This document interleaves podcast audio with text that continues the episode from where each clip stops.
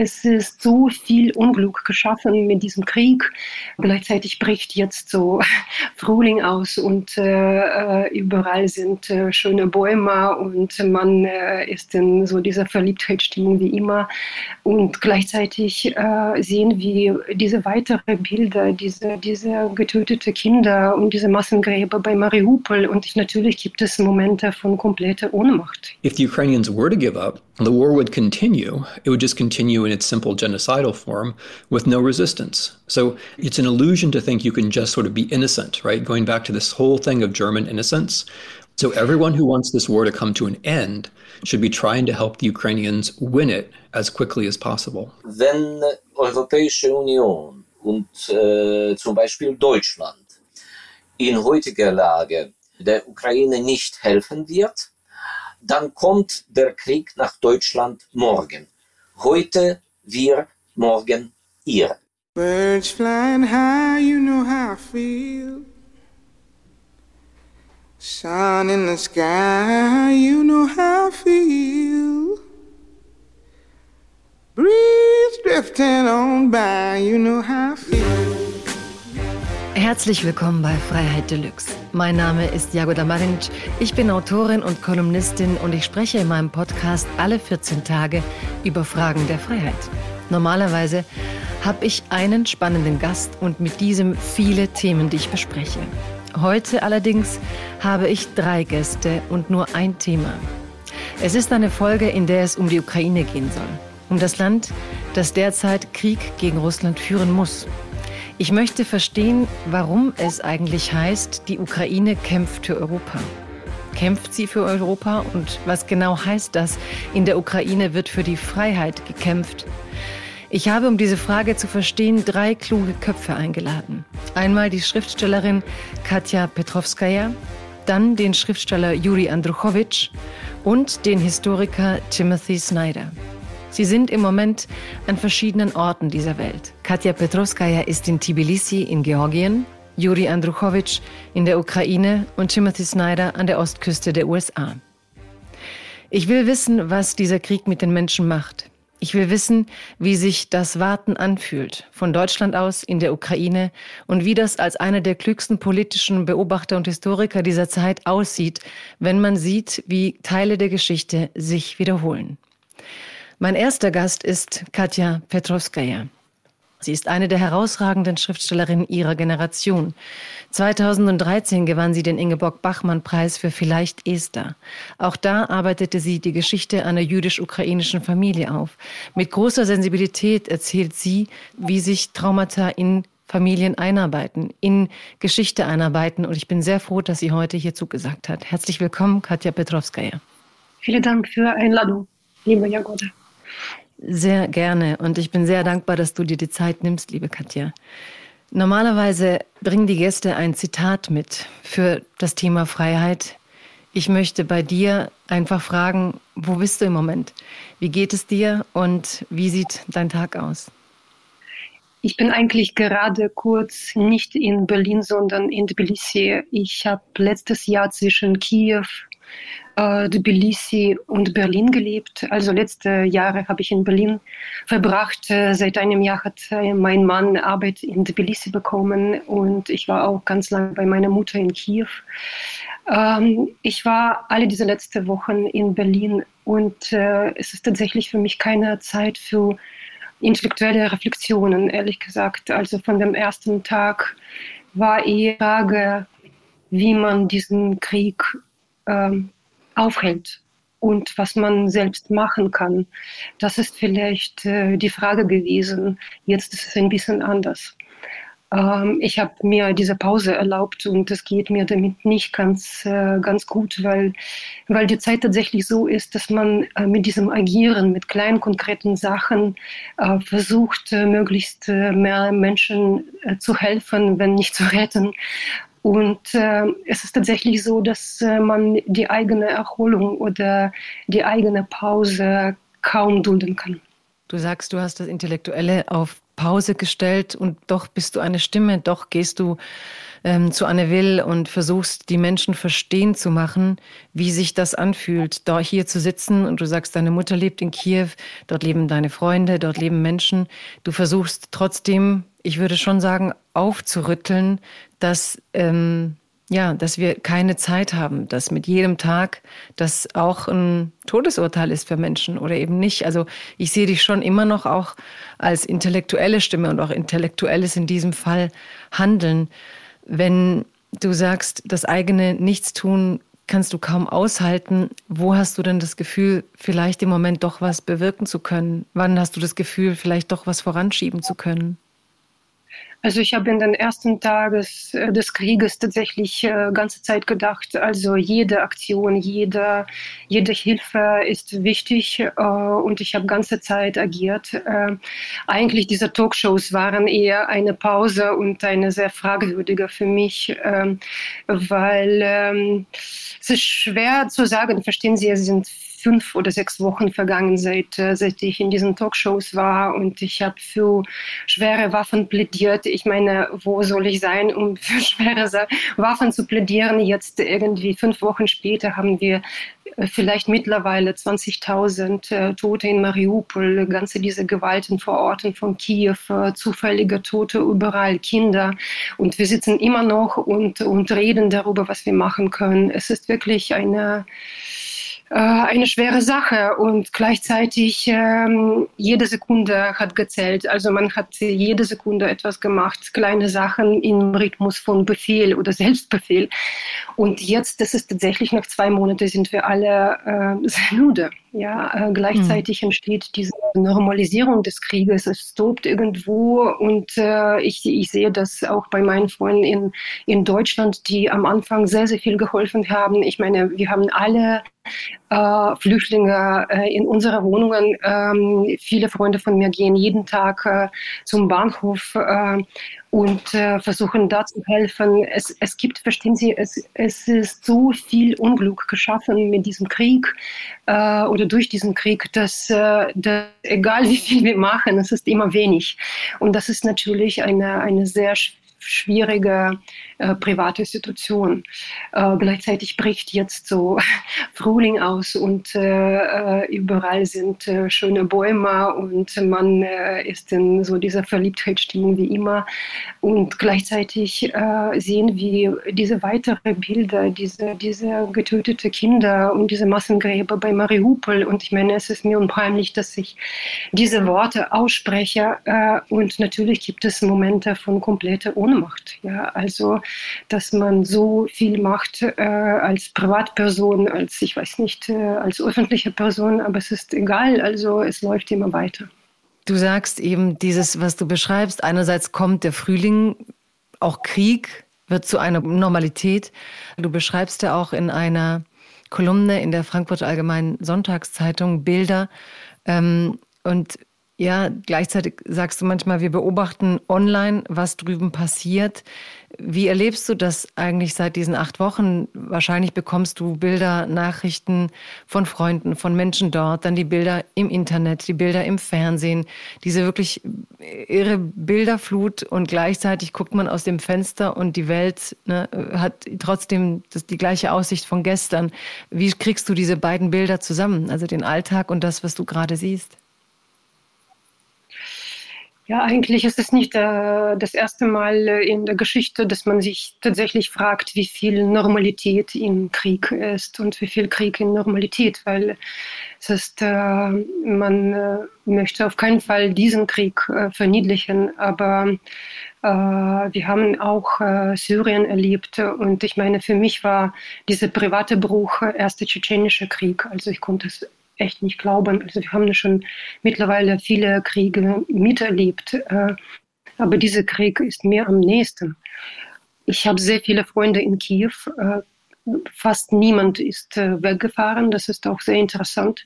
Und man hatte von der ersten Sekunde das Gefühl, dass, dass gerade diese gemeinsame Mühe, sich diesem Krieg widersetzen, ist eine, ja, wie kann ich das beschreiben? Das ist unsere Waffe. Ja, äh, ich hatte echt das Gefühl, dass, äh, dass meine Freunde in Kiew sind, äh, äh, sind diese Waffe gegen Wahnsinn. Das ist interessant, dass es kaum Diskussion gibt zwischen denjenigen, die wegfahren und, und bleiben. Ähm, es sind mittlerweile fünf Millionen Flüchtlinge. Es ist wirklich unmöglich vorzustellen, sich vorzustellen. Und äh, ich habe keinen einzigen Freund in Kiew, der sagt, äh, sogar den Menschen aus Kiew, die nicht in konkreter Gefahr waren, dass sie irgendwie Flüchtlinge sind eigentlich. Also niemand nutzt dieses Wort. Das ist auch interessant. Also wie ich die Bilder sehe, ich habe auch äh, sehr viele Freunde, die Fotografen sind und sie sind auch in äh, Bucha und Irpin gewesen. Eigentlich Irpin und Bucha, diese Vororte von Kiew, es ist schwer vorzustellen. Das sind, das sind die Orte meiner Kindheit auch und ich habe sehr viele Freunde da und äh, ich habe einen sehr guten Freund, der da acht Geschwister hat, also äh, ist mit acht Geschwistern aufgewachsen und wir äh, waren in den letzten Jahren waren da äh, immer, also das war so ein, bisschen idyllischer Ort für Hippie-Versammlungen, ja, also ein bisschen hippie-mäßige Versammlungen. Ich kann mir das alles jetzt nicht vorzustellen. Also wenn man, wenn man etwas Sinnloses äh, vorstellen kann, das, dann ist es dieser Krieg. Also es ist auch so, dass man äh, sich weigert, diesen Krieg zu glauben. So eine absolute Verdrängung, glaubst du? Äh, Nein, Verdrängung nicht. Also wir sind wirklich, also ich sage wir, äh, das ist in, in diese interessante wir. Äh, das sind nicht nur Ukrainer, ähm, da sind auch zum Beispiel Leute aus der ehemaligen Sowjetunion, die am Bahnhof stehen und mit ihren Russischkenntnissen Flüchtlinge helfen. Da sind sehr, sehr viele Freunde von mir aus Polen, aus USA, aus äh, äh, Holland, die so komische Brigaden gebaut haben. Äh, das ist so ein bisschen wie im spanischen Bürgerkrieg, also und versuchen humanitäre Hilfe zu, ähm, äh, zu kriegen und zu liefern. Äh, wir kaufen äh, kugelsichere Westen, wir machen irgendwelche komische Verträge. Also das ist, verstehen Sie, es ist auch eine Situation natürlich, wenn man plötzlich Sinn bekommen hat. Ähm, äh, dieser Krieg wurde von der ersten Sekunde als Krieg zwischen Guten und Bösen beschrieben äh, es ist äh, leider oder, oder auch nicht leider tatsächlich so, dass man jetzt sehr, sehr gut versteht, äh, warum wir kämpfen und warum wir solche Leute wie wir wie ich, wie meine Freunde alles tun. Und das ist äh, interessant, weil zum Beispiel in Kiew äh, Freunde von mir, die Psychologen, Musiker, äh, ich weiß nicht, Theaterwissenschaftler, äh, sie äh, haben ganze diese Zeit äh, zum Beispiel alte Menschen beliefert mit Lebensmitteln. Sie haben so eine Gruppe gebaut, also auch durch Telegram. Also Telegram-Kanäle sind sehr, sehr wichtig in dieser Resistenz. Ähm, und dann gibt es eine Gruppe, die jetzt äh, Vororte beliefert. Es gibt Volontäre, die jetzt die Städte aufräumen und aufbauen. Es ist wirklich alles sehr erstaunlich, ehrlich gesagt. Ähm, also dieser Zusammenhalt. Und der Zusammenhalt mit der Diaspora, also jetzt mit Ihnen, ist dann sozusagen, dass Sie wissen, dass Sie da sind, dass Sie Menschen schicken, dass Sie wissen, die werden dort an den Bahnhöfen ab, also abgeholt, auch Kinder. Gibt es, ich meine, ist Ihre Mutter inzwischen in Deutschland? Ja, meine Mutter ist in Deutschland und das war so am Anfang, dass sie auf keinen Fall weggehen wollte, aber sie wohnte auf linker Ufer der Stadt. Da war etwas gefährlicher und dann waren mehrere Wochen alle Brücken gesperrt und man muss sich vorstellen, also es gibt Zentrum des, von, von der Stadt und äh, linker Ufer, wo eineinhalb Millionen Menschen leben und das war echt schwer da, besonders für äh, 86-Jährige, ja, also und eigentlich sie wollte trotzdem nicht weg, aber aber sie hat 60 Jahre an der Schule unterrichtet, übrigens Geschichte. Und äh, einfach mehrere Leute haben, äh, haben versucht, sie aus Kiew rauszuholen. Und dann irgendwann wurde sie beinahe geklaut. Äh, und das bedeutet, dass für viele Menschen äh, war es wichtig, dass sie in Sicherheit ist äh, und nicht äh, als sozusagen Mutter der Stadt da bleibt. Ähm, das war für mich übrigens nicht ganz einfach, das zu akzeptieren. Und das war nicht meine Entscheidung und fast nicht ihre. Aber mit dieser Entscheidung ist es sehr interessant, auch weil äh, man hat das Gefühl, dass jetzt genau klar wird, was ist diese Selbstständigkeit, ja. Und äh, also sie, sie machen eine Sendung über Freiheit, ja. Ich habe wirklich sehr viel in den letzten Wochen verstanden, was, äh, was es bedeutet, äh, diese Ukraine, ja. Uh, eine der erstaunlichsten Sachen äh, ist diese Selbstentscheidung, was der Mensch macht. Also was heutzutage jeder macht und für sich entscheidet. Und es gibt da keine richtige Ideologie oder keine Propaganda oder keine Slogans oder sowas. Es gibt Selbstentscheidung, ob man an der Front sich meldet, ob man in, in äh, Verteidigung bleibt, ob man äh, als Volontär oder Freiwilliger irgendwo hilft. Also das ist, äh, das, das entscheidet jeder selbst. Und diese Selbstentscheidung ist eine der erstaunlichsten Sachen heutzutage in der Ukraine. Aber Zelensky hat doch äh, den, den, Männern, den Männern die Ausreise ähm, untersagt, weil er sie für den Kampf braucht. Also diese Entscheidung, dass Männer auf jeden Fall kämpfen müssen für das Land, die ist sicher, wenn man sieht, mit welcher Kraft die Menschen kämpfen, oft eine Selbstentscheidung, aber sie ist ja auch eine politische Entscheidung. Ja, das ist klar, aber trotzdem äh, nicht alle an die Front äh, gehen und es gibt dann die Entscheidung, ob jemand das kann. Dann gibt es natürlich diese äh, äh, lokale Verteidigungseinheiten und, und viele sind immer noch überhaupt nicht äh, angemeldet. Und ich habe auch viele Freunde, die, die sich äh, bei diesen Militärpunkten angemeldet haben und äh, sie wurden nicht genommen weil sie zum Beispiel keine Erfahrung haben und äh, sie sitzen immer noch in den Städten und ich würde das auch nicht idealisieren. Es ist eine, eine schwierige Entscheidung und ich weiß, dass unter meinen Freunden einige gibt, die auf keinen Fall an der Front äh, möchten und sollen, weil sie da wirklich, mhm. also sie werden tatsächlich Kanonenfleisch, ja. Ähm, aber ich habe auch andere Freunde, die äh, eigentlich schon in den ersten Krieg waren. Ähm, vielleicht nicht die nächste Freunde, aber ich habe sehr viele Freunde in lokale Verteidigung, auch 50-Jährige und 55-Jährige, ja. Haben Sie Freundinnen, die sich auch in den Kampf? Es gibt ja viele Frauen, die sich auch gemeldet haben. Also ich habe ähm, äh, Bekannten, nicht so Freundinnen, aber Bekannten Frauen, die eine Freundin von mir, äh, eine polnische äh, Film, ähm, äh, Filmdokum also äh, Dokumentalisten. Äh, sie hat gerade einen Film äh, zu Ende gedreht, heißt äh, Hamlet-Syndrom, gerade mit den Menschen, die in ersten, jungen Menschen, die in ersten äh, russisch-ukrainischen äh, Krieg gekämpft haben, auch in Ilovaisk und in Donetsk. Und die waren sozusagen Protagonisten diesen, äh, dieses Krieges und sie sind jetzt alle an die Front gegangen. Äh, und so hatten wir zum Beispiel sofort die Informationen, was da fehlt und äh, womit man helfen kann. Und das war unsere sozusagen erste Aufgabe, diesen konkreten Menschen zu helfen. Äh, das kann man natürlich auch kritisieren und fragen, warum ukrainische Armee das alles nicht gemacht haben. Aber letztendlich musste man davor irgendwie glauben, dass Russland doch diesen Schritt machen würde. Aber das hat ähm, ja, äh, haben sogar Militärexperten nicht richtig äh, geglaubt. Fühlen Sie sich verstanden? Also immer wenn Sie erklären, was ist, höre ich jetzt ganz oft, dass Sie sagen, ähm, ja, das kann man auch kritisieren, weil und so. Und als ich Sie ganz am Anfang des ähm, Krieges eben gelesen habe, vor allem war auch eine ganz große Entschiedenheit da. Man muss ähm, die Ukraine schützen und äh, es ist ein Angriffskrieg. Verunsichert Sie diese äh, deutsche Debatte und auch das Zögern, das Unsichersein, äh, verunsichert es Sie oder macht es Sie wütend?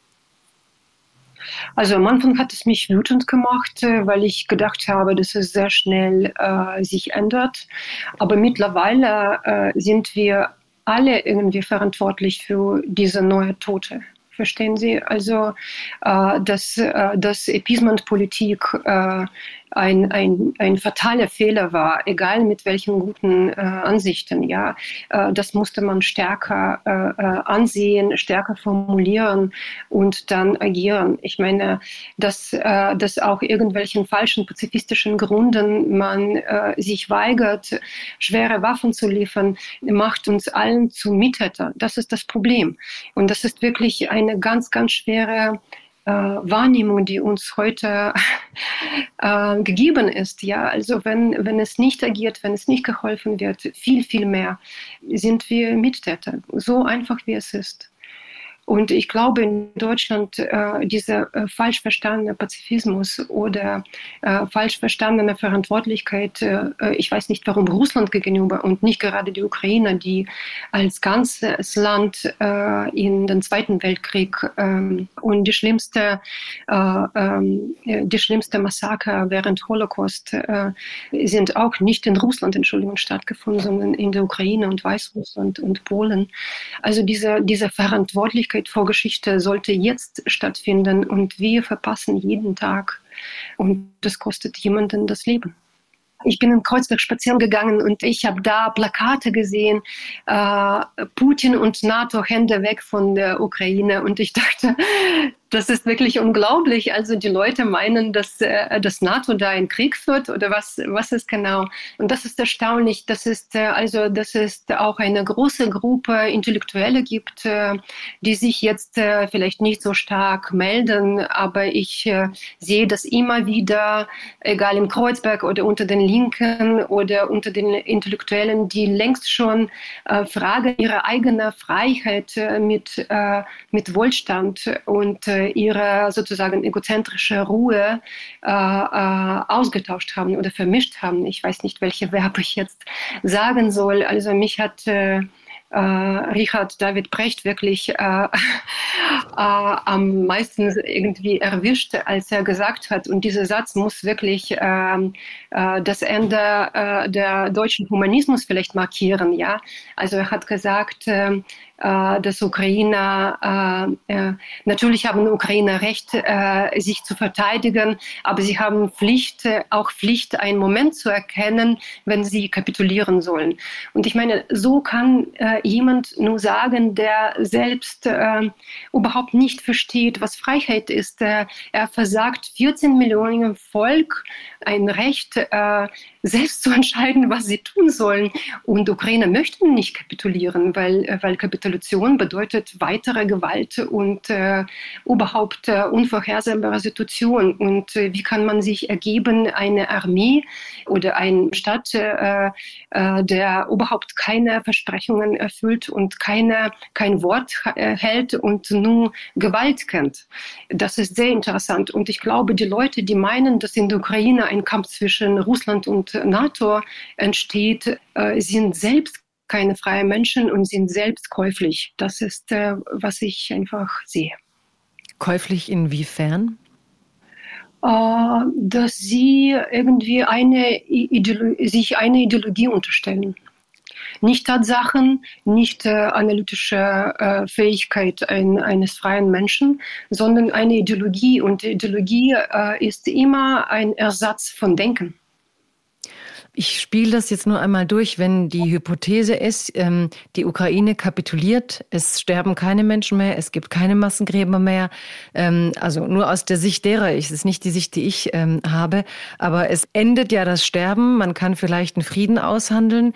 Und ähm, also diese ganze, ähm, ja, diese ganze Idee, dass man einfach dadurch statt durch Waffen ähm, das Sterben beendet. Also die eine Argumentationslinie sagt eben, es braucht schwere Waffen, um sich zu wehren, beendet das Sterben. Aber die eine sagt, das führt ja zur Spirale, während die anderen sagen, kapituliert und dadurch beendet man das Sterben. Ist das für Sie gar nicht nachvollziehbar? Äh, ja, also äh, ukrainische Seite hat äh, mehrmals versucht, ähm, äh, Verhandlungen zu führen von Anfang an. In dieser Zeit äh, hat Russland immer irgendwie äh, Truppen regruppiert, um weitere Angriffe zu machen und noch brutalere. Und in dieser Spirale von Gewalt gibt es keine Kapitulation. Man kennt auch leider die Geschichte des Zweiten Weltkrieges. Also für Diktatoren dieser Art gibt es keinen Halt. Ja, es wird sich nur weiter schaukeln, egal was wir machen.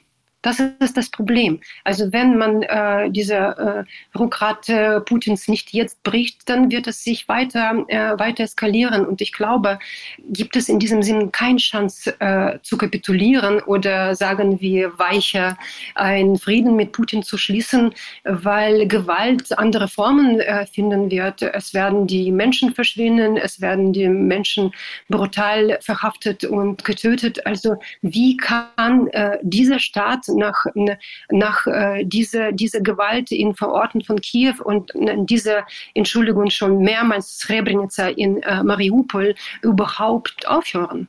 Also ich finde das wirklich unglaublich unverantwortlich und sehr gemütlich, über Kapitulation jetzt zu reden. Und ich sage das nicht, weil ich irgendwie äh, äh militant bin, äh, sondern ich sehe, was passiert. Und das ist mir vielleicht auch, Entschuldigung, ich habe keinen Mann in der Familie, äh, der in der Armee war. Äh, ich bin auch eher aus pazifistischer Ecke. Äh, ich hasse Waffen. Aber es ist Tatsache, wir können Putin nicht anders äh, besiegen. Und, und äh, in diesem Krieg kann nur, äh, nur, nur Sieg den Krieg stoppen. Das ist das, das Problem. Sie sagen gerade, Sie sind nicht militant. Ähm, aber manchmal hört man derzeit von politischen Verantwortungsträgern, wie beispielsweise Ralf Mützenich in der SPD, der sagte, er beobachtet eine Militarisierung der Debatte.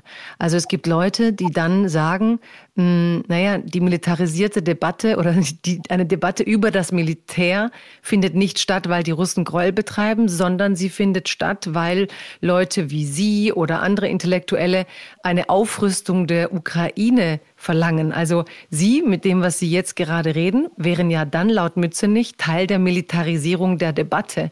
Fühlen Sie sich da verkannt oder wie, wie geht es Ihnen, wenn so jemand äh, in dieser politischen Lautstärke sowas auch über Ihre Position äh, hinwegfegt oder fast schon so draufstülpt? Ich finde das eine unglaubliche Heuchlerei. Ja, also äh, ich würde in anderen Situationen, wenn Putin keinen Krieg äh, geführt hätte, ich würde weiter Gedichte lesen und äh, ganz andere Dinge machen. Also diese Militarisierung der Debatte ist, äh, ist nicht die Militarisierung der Debatte. Wir können überhaupt andersrum äh, diesen Krieg nicht anhalten. Ich weiß nicht, was ich da äh, sagen soll. Ich, ich finde das wirklich unverantwortlich und lächerlich. Ja, ich militarisiere jemanden. Also nicht Sie persönlich. Aber ich hatte auch. ja. ja. Nein, nein, klar klar, äh, aber ich hatte sehr viele äh, Drohungen bekommen nach, äh, ähm, nach diesem Talkshow bei Anne Will und ich finde das echt unangebracht. Also ich habe diesen Krieg nicht angefangen und meine Freunde in der Ukraine auch nicht und äh, sie hassen Krieg. sie möchten in Frieden leben, aber da ist jemand gekommen, um alles wegzunehmen und auch ihr Leben. Und ich möchte, dass diese Leute da verstehen, also dass es, äh, dass es keine Ruhe geben wird, wenn, äh, wenn man irgendwann, also ich glaube, ich glaube nicht, dass Putin überhaupt für Frieden fähig ist. Wenn Sie solche Drohungen erhalten, spielen Sie manchmal mit dem Gedanken, sich aus der Debatte öffentlich herauszuziehen? Oder sagen Sie, das ist eben der Preis der Meinungsfreiheit, der Freiheit, für die die Ukraine jetzt kämpft? Absolut. Das ist sehr bitter, aber mh, hm, das interessiert mich wirklich nicht. Ich würde gerne noch mal diesen Freiheitskampf der Ukraine verstehen, denn die letzten Artikel, die sagen wir mal die letzten Jahre, waren ja durchaus auch viele Zelensky-kritische dabei, dass er durchaus ähm, Korruption im Land toleriert. Das war ja jetzt keine einzige Lichtgestalt, so wie er es plötzlich seit der Krieg begonnen hat. Ähm, aus der Sicht mancher, die sagen, er ist eine vorbildliche Führungsfigur für ein Land, das unter diesem russischen Angriff leiden muss, ist, ähm, worauf baut er da so stark auf? Ich meine, er hält diese Reden, er hat eine Bevölkerung mit Slava Ukraini, die äh, eine ganz äh, hohes auch Ethos haben, diese Freiheit in diesem Land hochzuhalten. Sie sind Schriftstellerin, Sie kennen die Poesie, Sie kennen die Literatur dieses Landes. Was ist eigentlich so der intellektuelle und kulturelle, auch wenn Sie sagen, das ist nicht gerade die Debatte. Ich glaube schon, dass man ähm, eine Geistesarbeit geleistet hat vorab, die ja irgendwie die Basis dessen sein muss, dass die Leute dort sagen, wir sind bereit. Also über die, das körperliche Risiko hinaus, es fliehen ja eben nicht alle, wie Sie beschrieben haben, sondern sie bleiben vor Ort und sagen, es ist hier ein Kampf, der ist größer. Da hat ein Mensch eine Größe, also ein Diktator, der auch ein Mensch ist, eine Größenfantasie, eine, einen Größenwahn, diese Welt zurückzuverwandeln in eine imperiale Ordnung, die eigentlich wir glaubten hinter uns gelassen zu haben. Was ist dieser Kern des Freiheitskampfes, der, auch der intellektuelle? Was sind die Bücher? Was sind die, ähm, die Lieder, die Sätze, die die Ukrainer haben, um an diese Freiheit so stark zu glauben? Also ich glaube, äh, man braucht kein Slogan oder ein Zitat oder Vorbilder, um einfach an äh, Selbstbestimmung zu glauben. Und ich glaube, das ist tatsächlich diese Selbstbestimmung. Die hat sehr viele Quellen. Also äh, man muss auch verstehen, dass Ukraine größer als Deutschland ist und eigentlich da sind sehr, sehr viele verschiedene kulturelle Muster. Aber das Wichtigste jetzt ist sogar in, in einem Land, was nicht so frei äh, tickt, äh, wie man dachte, wie Deutschland, äh, was wirklich viel korrumpierter ist und viel ärmer. Und da gibt es verschiedene Probleme. Aber dieser Wunsch, sich selbst mit, mit diesen Problemen zu beschäftigen, auch auf lokaler Ebene und einfach das zu bestimmen, wie man leben soll. Ich weiß nicht, warum es äh, nicht verstanden wird. Und eigentlich seit Jahren kämpft die Ukraine als Subjekt anerkannt zu werden, ja. Und bis jetzt in Deutschland, das ist sehr interessant, gibt es keinen richtigen äh, äh, Lehrstuhl äh, für ukrainisches Studium. 40 Millionen Land hat keine richtige rep kulturelle Repräsentanz in Deutschland. Zum Beispiel gibt es einen hervorragenden Historiker in Viadrina, Andrei Partnov, einer der besten Kenner äh, der äh, ukrainischen Geschichte. Und er kämpft seit Jahren, um irgendwie äh, äh, irgendwelche Aufmerksamkeit zu bekommen, auch für dieses Studiumfach. Ja. Es ist jetzt wirklich sehr schwer zu, zu erklären, was ist dieser kulturelle Kern. Vielleicht äh, äh wird der nächste Redner darüber mehr sagen. Aber dieser kulturelle Kern ist auch sehr unterschiedlich in verschiedenen Teilen der Ukraine. Das Einzige, was, äh, was vielleicht die, die Menschen tatsächlich verbindet, das ist längst eine, eine politische Nation, die gegen Totalitarismus und gegen äh, imperiale Herrschaft äh, zusammen äh, während der Maidan-Zeit aufgestanden ist. Sie sagten gerade, es gibt keinen Lehrstuhl in Deutschland, der sich mit der Ukraine befasst. Auch da interessiert mich, es gibt ja in Deutschland im Moment eine Tendenz dazu, die postkoloniale Vergangenheit aufzuarbeiten im Hinblick auf Afrika, vielleicht sogar Teile Lateinamerikas äh, von, von anderen europäischen Ecken heraus. Warum ist aber Osteuropa, sagen wir, oder Teile von Südosteuropa da überhaupt nicht wirklich Teil des Denkens? Also wenn wir von kolonialen Strukturen sprechen, spricht man eben selten von Osteuropa. Glauben Sie, dass das wirklich so der blinde Fleck der Kolonialdebatten ist? Kann sehr gut sein. Es gibt tatsächlich andere Menschen, die das besser verstehen. Ähm, kann sein, dass es immer noch, äh, trotz die ganze Erinnerungskultur und ihre tausende Bücher und Gedenkstätte, trotzdem irgendwelches Denken, äh, was von großem Russland äh, einen riesigen Respekt hat äh, und äh, was da zwischen diesen großen Russland und nicht mehr so großen Deutschland irgendwie nicht richtig respektiert.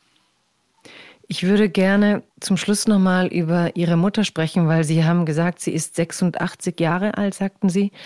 Und Sie sagten, sie war Geschichtslehrerin, also eine Frau, die genau diese Geschichte, die, von der wir gerade sagten, sie fehlt vielen oder die Kenntnis darüber fehlt vielen. Wie blickt denn Ihre Mutter jetzt, da sie wieder in Deutschland sitzt, auf diese Zeit? Was macht das mit Ihrem Verstehen von Welt? Sehr schwer zu sagen. Also sie war tatsächlich Kriegskind und ähm, sie ist mit ihrer, ihrer Mutter nach, äh, nach Südural geflohen und äh, andere Teil der Familie wurde in Babia in Kiew ermordet. Und das ist für sie, wie für viele eigentlich Menschen, absolut unvorstellbar. Äh, jetzt, dass sie von der russischen Armee äh, nach Deutschland, nach Deutschland fliegt. Und das ist so absurd, äh, ich glaube, wir werden später über diese Sachen reflektieren. Es ist jetzt nicht die Zeit, auf jeden Fall nicht für mich. Äh, meine Mutter ist angekommen. Sie, sie kocht jeden Tag. Sie versucht, äh, noch drei geflohene Frauen zu futtern. Das ist wirklich erstaunlich. Und sie, sie hat auch sehr viele Schüler überall ähm, auf der Welt und sie geht mit ihnen ins Konzerte und, und so weiter. Sie, sie lebt weiter und das ist interessant, weil weil sie so vital ist. Äh, ähm, es macht mich manchmal krank, äh, weil ich gerade überhaupt äh, immer noch keine Musik hören kann und ich bin so ein bisschen wie, wie an der Front, innerlich auch und auch in Trauer. Ja, ich bin eigentlich in Trauer.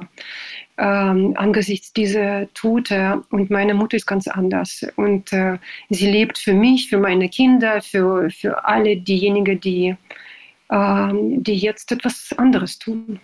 Und ich glaube, es ist auch Teil des Lebens. Ähm, sie spricht äh, nicht viel darüber.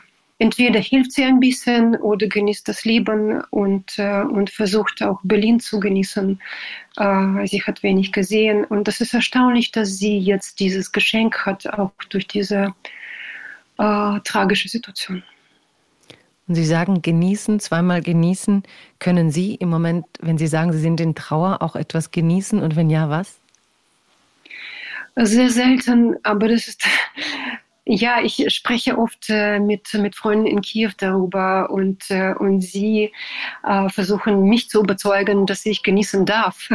Das ist interessant, äh, ähm, weil eine Freundin von mir, die, die eigentlich so diese alte Menschen ganze Zeit beliebt, geliefert. Sie haben 500 Menschen in ihrem Dienst. Äh, jetzt hat sie angefangen, wieder Tanz zu unterrichten, weil äh, diejenigen, die in Irpin überlebt haben, sie hatte auch äh, Schüler aus Irpin, haben sie gebeten, wieder zu tanzen. Und sie haben letzte Woche angefangen zu tanzen. Und ja. Das war auch so ein ganz ähm, völlig irritierendes, aber auch sehr berührendes Video, das ich in den sozialen Medien gesehen habe, ähm, dass eben zwei Frauen in eine Wohnung, ich glaube, es war Kiew, reingekommen sind. Und die Wohnung war völlig zerstört, aber ein Klavier hatte überlebt sozusagen. Und ähm, eine der beiden Mädchen hat sich ans Klavier gesetzt und wirklich so leidenschaftlich Klavier gespielt und die andere hat es gefilmt und sie haben es dann ins, ins Netz gestellt und man, es kam einem wirklich die Tränen, dass sie inmitten in diese Zerstörung in diese Wohnung gehen und sie einfach mit aller Kraft die Musik ähm, auf diesem Klavier hörbar machen möchte gegen diese Zerstörung. Ähm, können Sie lesen, wenn Sie sagen, Sie können nicht Musik hören? Nein, nein, ich kann schon mittlerweile auch ein bisschen Musik hören. Ähm, aber jetzt ist es tatsächlich diese Übergangszeit, ja, dass, dass äh, zwei Monate sind vergangen und man kann tatsächlich nicht immer so leben, als äh, wäre man an der Front. Jeder braucht ein bisschen Pause und ich bin auch deswegen nach Tbilisi äh, gefahren. Ähm, ich, ich glaube, diese Musik und, und Gedichte und überhaupt Schönheit der Welt, das ist genau, was äh, durch den Kriege zerstört, zerstört wird. Und, ähm, und wenn wir auf jeden Fall Menschen, die mehr oder weniger in Sicherheit sind, äh, nicht wieder das ein bisschen zulassen in sich, äh, dann ist es genau äh, der Sieg äh, des Todes.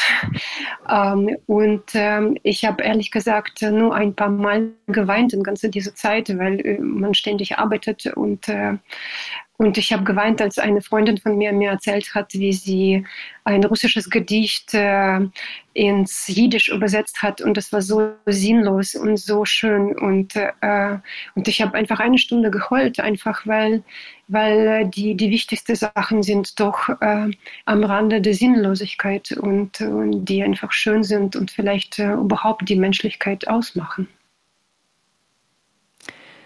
Haben Sie Angst, wenn Sie sagen, man kann nicht immer am Rande dieser Erregung und dieser Angst leben, die Sie in den ersten Wochen hatten?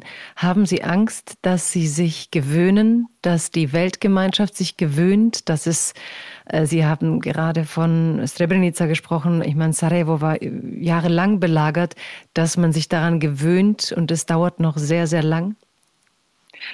Darf, das darf nicht geschehen. Und ich spüre an meinem eigenen Körper, dass das jetzt so diese, genau diesen Moment ist. Und ich habe mit vielen Leuten darüber gesprochen, dass man gerade jetzt versteht, äh, jetzt tritt so Normalität oder Normalisierung äh, tritt an. Ja? Äh, deswegen ist es so wichtig, jetzt zu agieren und ähm, jetzt gemeinsam die Kräfte sammeln das, ist, äh, das ist vielleicht die Situation. Wenn ich Sie jetzt am Ende des Gesprächs fragen darf, welcher Satz zur Freiheit ist der erste, der Ihnen in den Kopf kommt?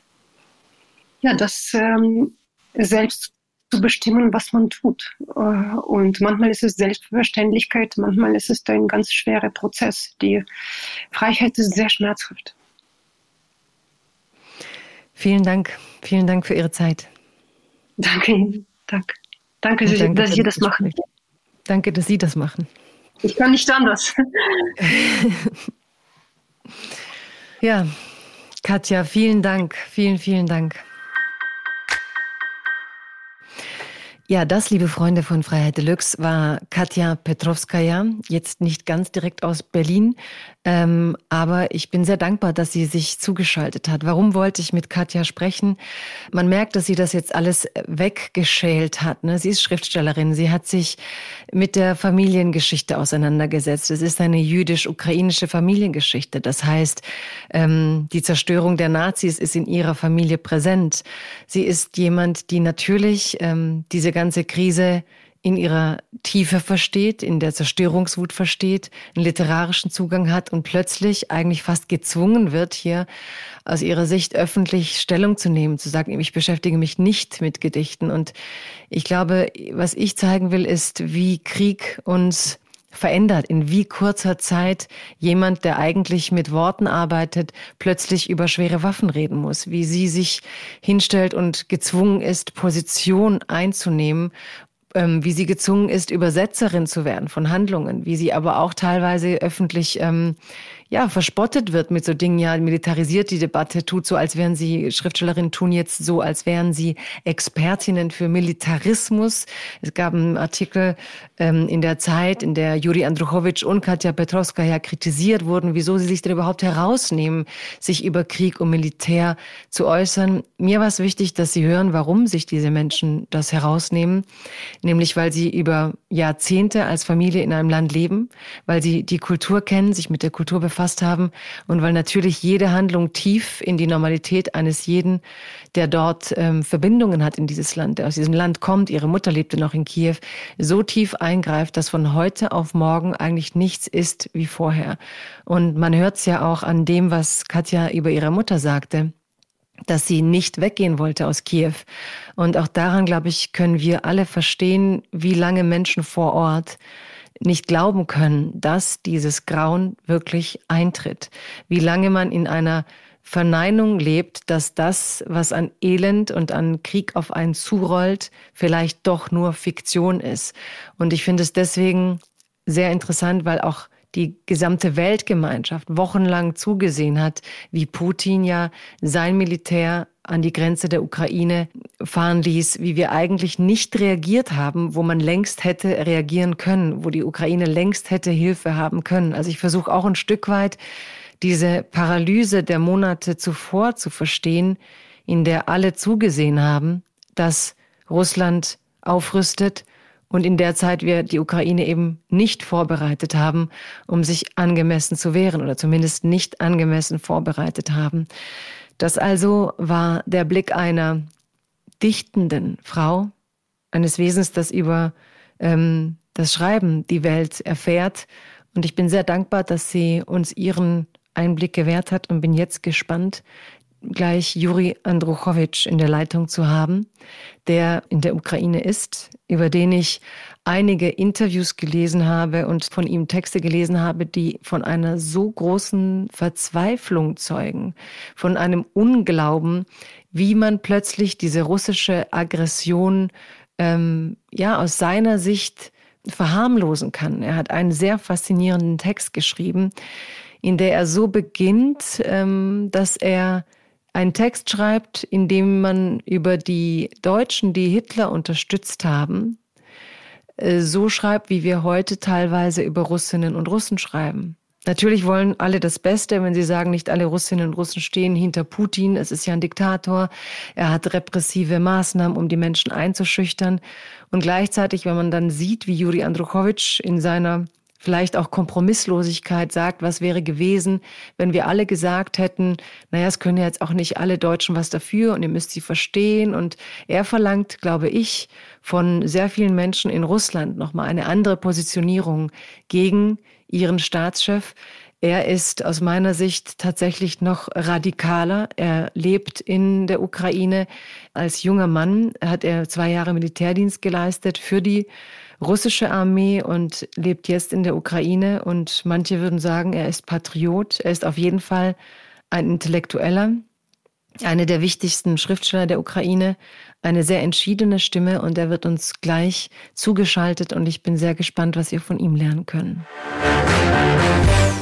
Jetzt habe ich ja. in der Leitung in der Ukraine Juri Andruchowitsch. Juri, hallo? Ja, hallo, hallo. Ja, hallo. Schön, dass du dabei ja. bist. Schön, dass du Freiheit Deluxe ähm, etwas Zeit schenkst und unseren Zuhörern. Ja, vielen, vielen Dank für die Einladung. Und äh, ja, ich hoffe, dass ich bereit bin, deine Fragen zu beantworten. Das hoffe ich auch. Ähm, wo bist du denn im Moment? Ich bin diese ganze Kriegszeit bin ich eigentlich äh, bei mir zu Hause in äh, meiner Heimatstadt, äh, also in Ivano-Frankivsk im Westen der Ukraine. Das ist äh, so eine, man kann sagen, eine Hinterlandstadt, die hm, viel ruhiger ist als die Städte, die im Osten beziehungsweise im Süden des Landes gelegen sind und wo der Krieg wirklich sehr schmerzhaft und spürbar ist. Ja, wir sind äh, hier mehr oder weniger in Sicherheit, wir haben zwar täglich äh, zwei, drei Luftalarme. Manchmal ist das auch mehr, manchmal gibt es keine überhaupt am Tag. Aber äh, es gab nur äh, paar Tage am Anfang, also Ende Februar war das, als äh, der Krieg äh, angefangen hat. Und äh, damals gab es äh, ein paar äh, Raketenangriffe äh, auf unserer äh, Flughafen hier. Äh, und bis heute bleibt das sozusagen die einzige gefährliche Situation, die wir hier in Ivano-Frankivsk hatten. Deswegen ist die Stadt heute ziemlich anders geworden im Sinne dass äh, wir sehr viele Neuankömmlinge in der Stadt sehen können, treffen können. Das sind die Flüchtlinge, die Umgesiedelten aus äh, der Regionen, die wirklich schwer von dem Krieg betroffen sind. Und wir sehen die ganzen Familien, die hier jetzt irgendwie ihre freie Zeit verbringen, weil sie so ironisch gesagt äh, zu viel freier Zeit jetzt haben für die Spaziergänge äh, mit allen Hunden. Viele Leute von diesen Gebieten, die wahrscheinlich hatten in ihren Plänen einmal auch unsere Stadt zu besuchen hm. und hatten nie Zeit dazu. Und jetzt entdecken sie für sich äh, äh, diese sympathische Stadt. Und äh, ich denke auch, dass äh, nachdem auch Krieg vorbei ist, äh, bleiben ziemlich viele von ihnen hier. Sie können hier einfach Wohnungen für sich kaufen oder irgendwie anders mieten. Das heißt, es gibt in der Ukraine mhm. Flüchtlinge, die im Land von einer Stadt zur anderen ja. gehen und nicht ja, nur. Es gibt, mh. ja, ja, es gibt äh, so zwischen zwei und drei Millionen, die innerhalb von der Ukraine geblieben sind. Äh, die sind äh, natürlich meistens hier im Westen. Äh, nicht nur bei uns, sondern auch in Lemberg, in, in Transkarpatien, in Bukowina, aber auch äh, manche zentrale Gebiete, äh, viel östlicher als wir, die sind auch mehr oder weniger sicher jetzt. Juri, in der aktuellen Situation, ich meine, du hast deinen Humor nicht verloren, höre ich. Und trotzdem, ja, wo, wo sitzt die Verzweiflung? Oh, hm. naja, vor allem, vor allem, wenn ich die Nachrichten lese über die grauenhaften Ereignisse Ja, heutzutage ist das äh, vor allem die Stadt Mariupol zum Beispiel. Da bleiben noch einige Abteilungen unserer Militär, die sind äh, unter der Erde jetzt. In, äh, äh, da gibt es so ein, ein System von Bunker unter äh, der großen äh, Metallfabrik in Mariupol. Und die kontinuieren dort äh, zu kämpfen. Und zusammen mit ihnen sind, glaube ich, mehrere Tausenden von Zivilisten dort auch äh, die Kinder, ganz kleine Kinder. Wir bekommen ab und zu die Videoaufnahmen aus diesem Untergrund, aus diesem Versteck, kann man immer noch sagen. Also die Stadt ist äh, fast völlig zerstört. Äh, die Stadt, die ich äh, nicht sehr gut kenne, aber ich war in Mariupol dreimal. Nach 2015 äh, immer mit einem Konzert beziehungsweise mit einem Performance. Also das, das war eine, eine absolut offene, warme, südliche Hafenstadt äh, mit vielen herzlichen Leuten. Es gab unter diesen Leuten auch sehr viele, die schon 2014 ihr Zuhause verloren haben. Die mussten aus äh, Donetsk äh, beziehungsweise aus anderen Gebieten äh, die schon damals äh, von Russen äh, okkupiert wurden. Die, die, die müssten damals irgendwie fliehen. Und sie haben die nächste Stadt gefunden, Mariupol, die am nächsten zu ihren Heimatorten ist. Und jetzt äh, verlieren sie auch das. Äh, und das ist wirklich tragisch finde ich. Äh, obwohl auch äh, sehr viele Leute äh, von Mariupol, kann man sagen, rechtzeitig schon geflohen waren. Ziemlich viele von ihnen sind jetzt im Ausland, in Europa. Ich bin absolut sicher, dass äh, ziemlich viele auch jetzt in Deutschland sind, wie zum Beispiel meine, meine bekannte Dichterin und äh, Journalistin aus Mariupol, Oksana Stomina, die ich vor ein paar Jahren hm, kennengelernt habe. Also Mariupol ist natürlich jetzt eine Extreme, weil das äh, fast völlig vernichtete Stadt ist. Mir kommt in den Sinn äh, nur die Vergleichung mit, äh, mit Warschau im Jahr 1944, nachdem Warschauer Aufstand von Nazis zerschlagen wurde.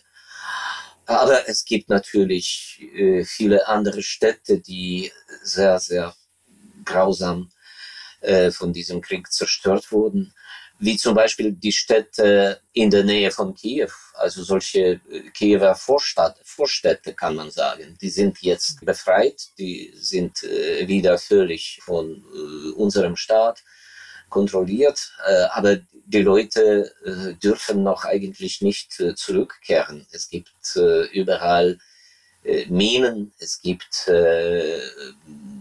absolut verschiedene Gefahren auf Schritt und Tritt. Ich denke auch viel über Kharkiv, die Stadt, die jetzt äh, teilweise blockiert wird, aber ist, äh, bleibt frei und ist äh, so zu einer Festung geworden. So viel Militär innerhalb von der Stadt, also jede Offensive auf Kharkiv, jede russische Offensive wird äh, absolut äh, unerfolgreich, das bin ich sicher. Und deswegen ist äh, die Stadt Kharkiv ist die ganze Zeit äh, mit äh, Raketen und Artillerie abgeschossen.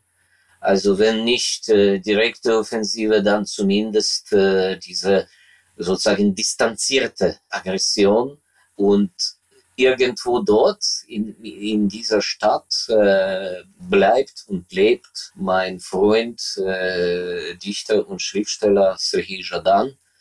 Und er macht äh, Konzerte in einem Bunker und äh, er liest äh, seine Gedichte für die Armee. Und sie haben in Kharkiver U-Bahn viele Konzerte organisiert. Also das kulturelle Leben sieht sehr, sehr intensiv aus.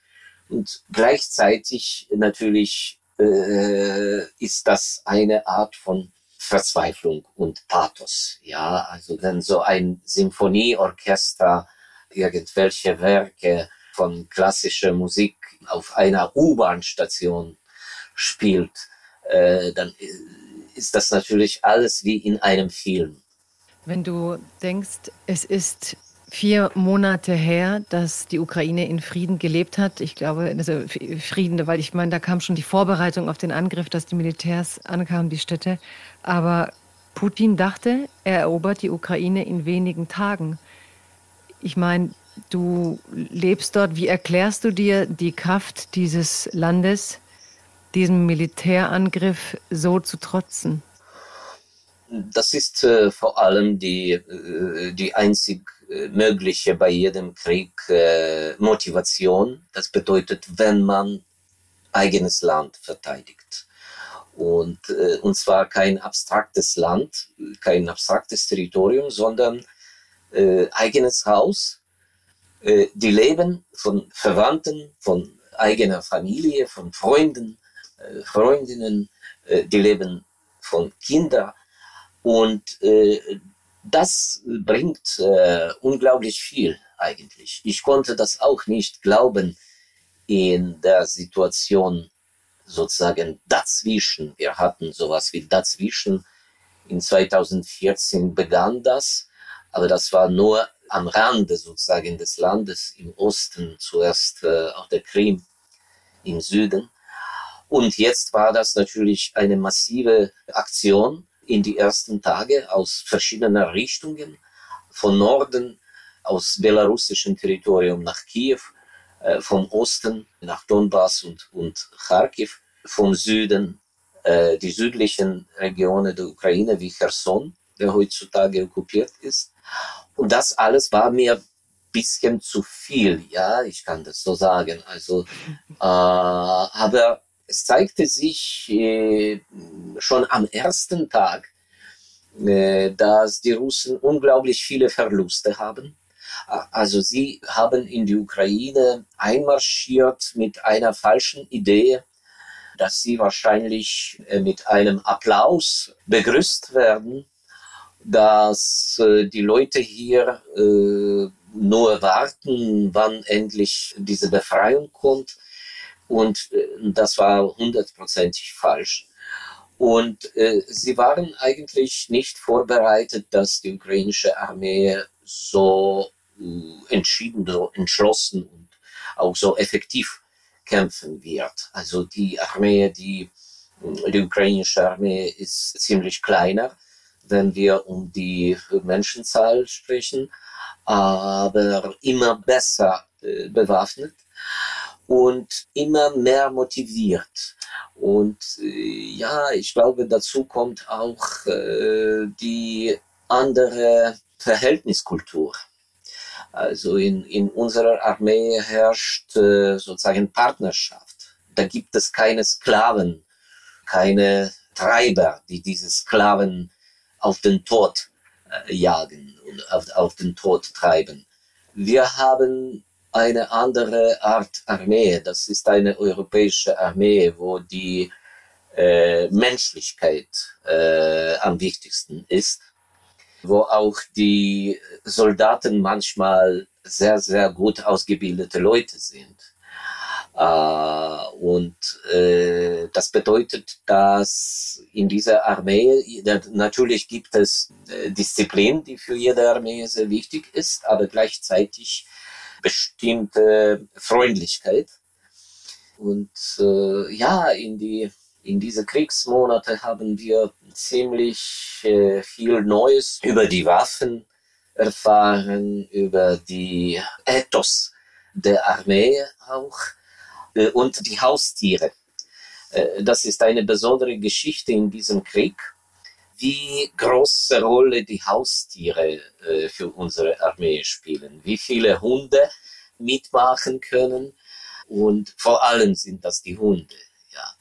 Und mhm. manche von ihnen sind absolut legendär. Das ganze Land kennt den Namen von, von einem kleinen äh, Hund, der heißt Patron. Das ist ein Rassel. Der junge Russell, der kann unglaublich präzis die Minen finden, wo es die Minierungen gibt. Er spürt diese Gerüche und er ist äh, absolut äh, tadellos im Finden von äh, solchen Felder, minierten Felder. Äh, also es gibt sehr viel Lustiges, Menschliches, Schönes und das alles bleibt äh, wie eine große Legende äh, für die künftigen Künstler obwohl manche schon heute etwas äh, fixieren, notieren und schreiben. Juri, du hast aber gesagt, wenn ich dich richtig ähm, verstanden habe, dass du bereit bist, auch in diesem Krieg zu kämpfen. Im Fall der Notwendigkeit. Äh, ich äh, sehe jetzt äh, äh so eine Perspektive kaum, aber natürlich in den ersten Tagen war alles möglich.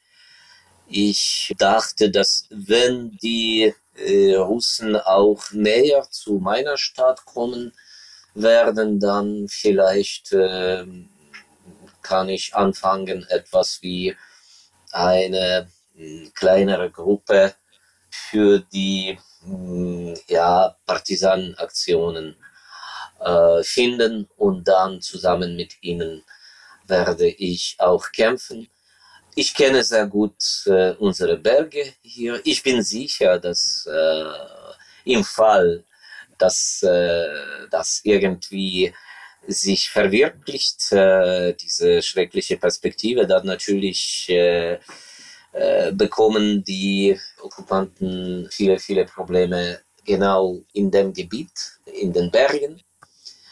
Aber äh, so wie ich das heute sehe, kann eigentlich äh, russische Armee uns äh, nicht näher kommen. Also die sind, äh, die sind wirklich sehr erschöpft äh, mit äh, riesigen Verlusten und sie können lediglich, lediglich ein paar äh, Gebiete im fern, fern von uns im Süden und Osten kontrollieren. Auch äh, mit dem Norden waren sie unfähig, äh, irgendwas für sich zu kriegen. Also das ist für mich auch eine wichtige Erfahrung, dass diese mächtige Armee, die so einen Ruhm hat, äh, absolut äh, unbesiegt zu sein, unsiegbar, die ja zeigte sich als äh, sehr, sehr problematische Institution, total korrupt. Die Vorräte von Waffen, äh, Munition, äh, Proviant, das alles ist äh, irgendwie auch absolut unfunktionierend. Und ja, alles, was jetzt unsere Gegner können, das ist nur immer mehr Soldatenleben in diesem Krieg zu opfern und äh, immer mehr, mehr Raketen, immer mehr Bomben. Das muss irgendwann, das alles muss sein Ende haben. Und äh, unsere Aufgabe ist natürlich äh, durchzuhalten. Wenn du die deutschen Reaktionen ansiehst, du hast einige sehr, sehr wütende Texte geschrieben. Ähm, du hast auch Interviews gegeben, die sehr scharf waren. Du hast ähm, einen sehr eindrucksvollen Text geschrieben, wo du gesagt hast, du verstehst eigentlich auch nicht die Samthandschuhe, mit denen die deutsche Bevölkerung über Russinnen und Russen schreibt. Wie beobachtest du, du kennst Deutschland sehr gut, du warst oft hier auf Lesereise, ähm, deine Bücher sind hier übersetzt beim Surkamp Verlag, äh, du bist auch hier ein sehr anerkannter Schriftsteller. Wie siehst du die deutsche Reaktion auf die russische Aggression und wie verändert das dein Verhältnis zu Deutschland? Äh, ja, ich, ich denke, dass äh, wir alle jetzt äh, in, in einer Zeit sind, wo die, die deutsche Wahrnehmung sich radikal verändert. Ich sehe das als ein positiver Prozess. Also man, man versteht immer mehr über die die Lage und äh, wozu braucht Russland äh, diese Aggression und äh, wozu müssen wir widerstehen. Aber seit vorigem Herbst war ich nie in Deutschland gewesen. Also ich habe diese Erfahrung, über die ich jetzt spreche, nur von meiner Korrespondenz. Das, was meine Freunde aus Deutschland mir erzählen. Und äh, viele von ihnen stellen das fest, äh, dass etwas, etwas äh, sich radikal ändert und dass es immer weniger hm, sozusagen Putin-Versteher in deutscher Gesellschaft gibt und dass diese Stimmen jetzt, die, die Stimmen von solchen Putin-Versteher, äh, nicht so laut äh, sind, als sie äh, vor einiger Zeit noch waren. Ich denke, das ist alles äh, natürlich äh, sehr subjektiv. Ich will noch mal eingreifen, kurz bei mhm. dir. Ähm, ja. Ich weiß, du klingst, möchte ich dir spiegeln, doch was mich positiv überrascht und auch irgendwie ruhig stimmt, ruhiger als in deinen Texten. Ähm, mhm. Es gibt aber eine Entgegnung beispielsweise von Adam Sobocinski, Ressortleiter des Feuilletons in der Zeit, der beispielsweise sagte über dich und Katja Petrovskaya, dass sich die Dichter eben nicht in diesen Krieg einmischen sollen, weil es zu so poetischen Bildern kommt, wie man müsse den Himmel schließen, wo man doch eigentlich den Beginn des Dritten Weltkrieges meint. Also wo er durchaus mhm. sehr kritisch ist mit euren Ansprüchen, dass man der Ukraine helfen muss. Und ähm, der sagt, ihr seid dann einfach zum Glück nur Schriftsteller und habt von der wahren Militärstrategie ähm, keine Ahnung. Naja, wir sind natürlich, äh, ich mag das nicht, wir zu sagen. Also ich bin natürlich ein Schriftsteller, und, was aber nicht bedeutet, dass ich äh, äh, verrückt bin. Und äh, wenn ich äh, so eine These mit, äh, zum Beispiel mit äh, Flugverbotszone formuliere, äh, ja, geschlossener Himmel ist natürlich äh, poetisch, aber Flugverbotszone, das ist schon ein, ein strenger Begriff, kein poetischer. Und äh, wenn ich diese Idee öffentlich äh, in Deutschland formuliere, dann wahrscheinlich habe ich auch meine logischen Gründe dazu. Und einer von diesen Gründen ist einfach äh, ganz einfach und klar. Das bedeutet, wenn Europäische Union und äh, zum Beispiel Deutschland in heutiger Lage der Ukraine nicht helfen wird, dann kommt der Krieg nach Deutschland morgen. Heute wir, morgen ihr. Dieses Böse kann man mit äh, viel weniger Verluste für Deutschland heute noch in der Ukraine aufhalten. Aber dazu muss man sich einmischen.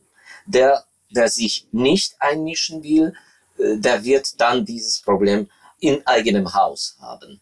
Äh, Aber so Achtung, ist, die so Deutschen sagen ja, die Deutschen sagen ja, wenn wir uns einmischen, dann erst werden wir das Problem im eigenen Haus haben, weil wir uns mit einer Atommacht anlegen. Ja, das äh, finde ich, äh, diese Angst ist überhaupt etwas, was äh, alles in deutscher Wahrnehmung äh, bestimmt. Ja, das ist äh, die dominierende Emotion. Und ich mh, hm, kann nur wiederholen, dass ja, Angst ist, äh, wie sagt man das, der schlimmste Ratgeber man darf nicht äh, diese äh, Atombedrohung so panisch übertreiben. Äh, da gibt es natürlich so viele Umstände, um äh, diese Waffe zu äh, verwenden. Da gibt es äh, die ganze lange Technologie. außerdem wird es geben, im Fall der Fälle, die blitzschnelle, blitzartige Antwort die nukleares Potenzial von USA ist viel, viel größer als russisches. Also äh, deswegen wird Russland meiner Meinung nach nie äh, diese äh, Atomwaffe verwenden, aber es wird immer mit dieser Waffe drohen. Und wenn man diese Drohung so nah und äh, so erschrocken annimmt, äh, so panisch auch, ja, dann äh, ist das natürlich schon ein großer Erfolg äh, des Aggressors. Juri, das war dein Blick auf diesen Krieg. Ich hätte gern noch eine letzte kurze Antwort von dir. Wenn du an das Wort Freiheit denkst, jetzt im Moment in dieser Krise, welcher Satz kommt dir in den Sinn? Oh, Freiheit äh, ist äh, eine absolute Wert. Äh, Freiheit ist äh, etwas, für was die ganze Ukraine heute kämpft. Also Freiheit steht sozusagen als das erste Ziel unseres Feindes, die Freiheit, uns wegzunehmen. Und äh, deswegen äh, ist die Freiheit das Kostbarste, das wir haben und das wir jetzt verteidigen. Glaubst du, es gibt eine besondere Form des Freiheitsbegriffs in der Ukraine jetzt? Wir hatten das immer schon in unserer Sprache, äh, zwei Synonyme für die Freiheit, äh, wenn wir eher über die politische Freiheit sprechen, auch äh, über die philosophische Meinung der Freiheit, dann äh, verwendet man äh, das Wort Svoboda. Äh, wenn wir über die sozusagen äh, personalisierte Freiheit sprechen, also die Möglichkeit für einen Menschen oder für seine Familie einfach frei zu leben, dann verwenden wir das Wort Wohler.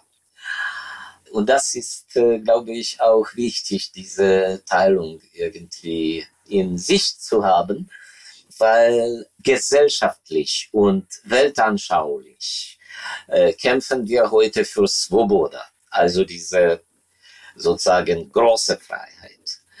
Und äh, in einer Personaldimension für die Wohler, also diese diese kleinere, diese subjektive Freiheit. Die Möglichkeit für den Menschen, sein Ich, seine Lebensbedingungen zu gestalten und zu definieren. Absolut so. Und äh, ja, das, das kommt mir jetzt äh, in den Sinn.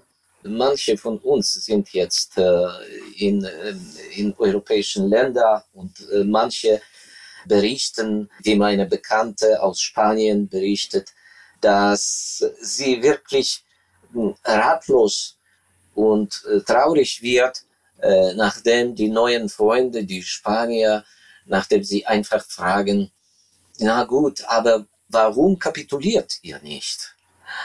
Ja, und da gibt es eine idealistische Antwort auf diese Frage. Die lautet wahrscheinlich so, dass wir kapitulieren nicht, äh, weil das eine Verpflichtung des Menschen ist, äh, dem Bösen Widerstand zu stellen, dem Bösen zu widerstehen. Und äh, das ist die idealistische Antwort. Es gibt aber auch eine ganz praktische Antwort. Äh, wir sehen, äh, was die Okkupanten in Regionen mit Zivilbevölkerung machen, quasi nach der Kapitulation. Ja. Und das sind die äh, Deportierungen nach Russland, die äh, Straflager, die Filtrationslager. Das ist so eine Art Sklaverei sofort für jeden Mensch, der so einfach ein einfacher Zivilist, äh, der in ihre Hände fällt. Die nehmen ihm seine Dokumente weg, er wird zu einem Sklaven und das ist buchstäblich für jede Person in der Ukraine, das ist ein Kampf für die persönliche Freiheit. Auch ich will nicht in einem KZ landen oder in einem Straflager gequält sein oder in einer Gefangenschaft äh, bis zu meinem Lebensende bleiben.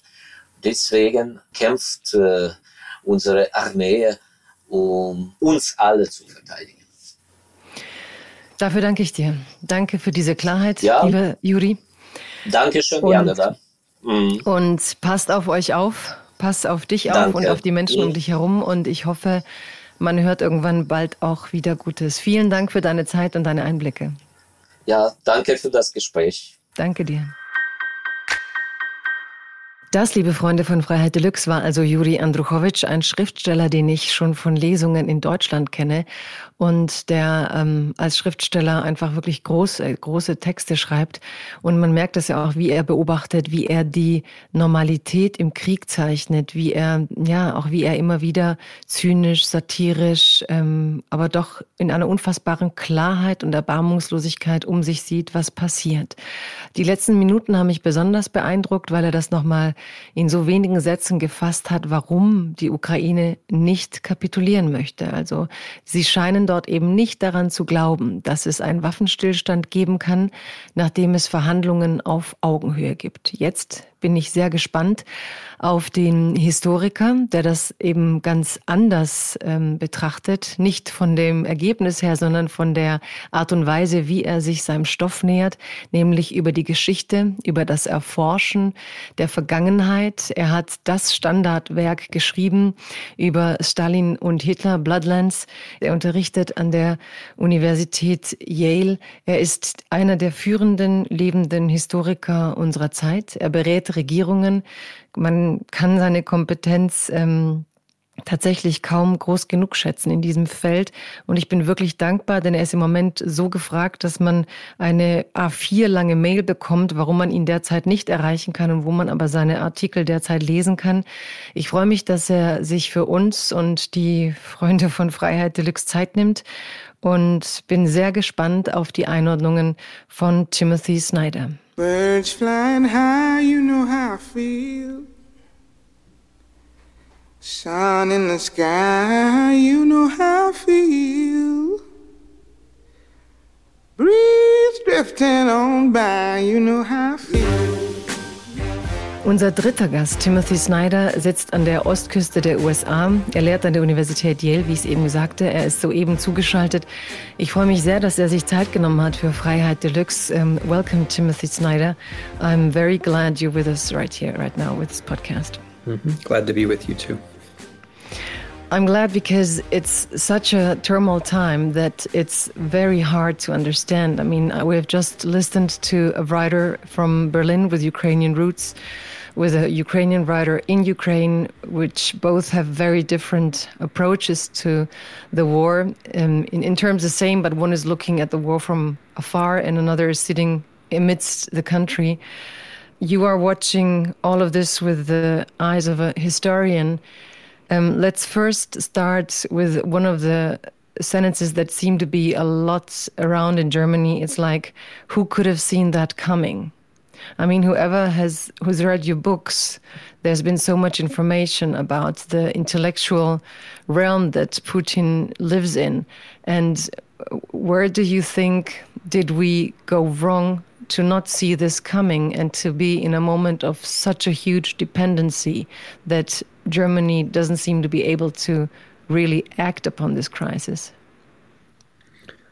Well, first of all, thank you, thank you for letting me be here and in the company of uh, of, of Katya Petrovskaya and Yuri Andruhovich, whose books are very important to me. And um, Katya Petrovskaya's text, uh, Widerstand, uh, was it Amulet for den ukrainischen Widerstand, was also very important to me when this when this war began.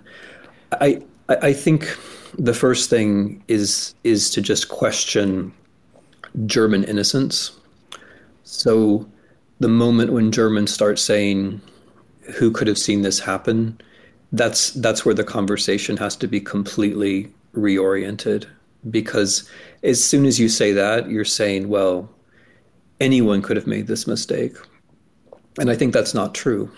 I think only Germans could have made this mistake. I think it's a particular German mistake that that, that can only be explained inside the parameters of particular German discussions um, having to do with Vergangenheitsbewältigung and having to do with Ostpolitik and how Vergangenheitsbewältigung and Ostpolitik were linked together in the 1970s and 1980s and 1990s. So, you know, let's let's let's stop with the moment where Germans say who could have seen this coming is is the it has to be the wrong starting point, as I think you're suggesting. It, Germans should have seen this coming. They should have seen coming um, fascism in Russia. They they should have seen this war coming, and and they they didn't. So there's at, at least most Germans didn't. You know, at least m- much of the political class didn't. Certainly the SPD, who happens to be in charge of the government now, didn't. So I mean, the, the, I guess the the two things I would point to right away, and then we can continue the conversation, are uh, uh, errors having to do with remembering the Holocaust. The, the Holocaust was remembered in such a way that um, only only Germans were involved, or if we're going to think of people who were involved who weren't Germans, we're going to focus on the people who were colonized by the Germans. So the you know the the, the, the Germans are, are are guilty and also on the side, we'll talk about the Poles and the Ukrainians and the Lithuanians and so forth. But we won't really talk about the Russians. And this has been a big gaping hole, right? We, we won't really talk about the Russians, um, even though the, the, the Russians also collaborate as much as anyone else. No more, no less, roughly the same as everyone else. But we're not going to find a tendency in Germany to say, let's look for the Russian collaborators. There's a tendency to look for the collaborators who we see as, you know, the colonized peoples, the peoples who are somehow in between. And related to that is the um, the second mistake I would say is treating the Soviet Union and therefore Russia as as the correct object of forgiveness or the correct source of forgiveness, which is that's where Vergangenheitsbewältigung and Ostpolitik obviously meet.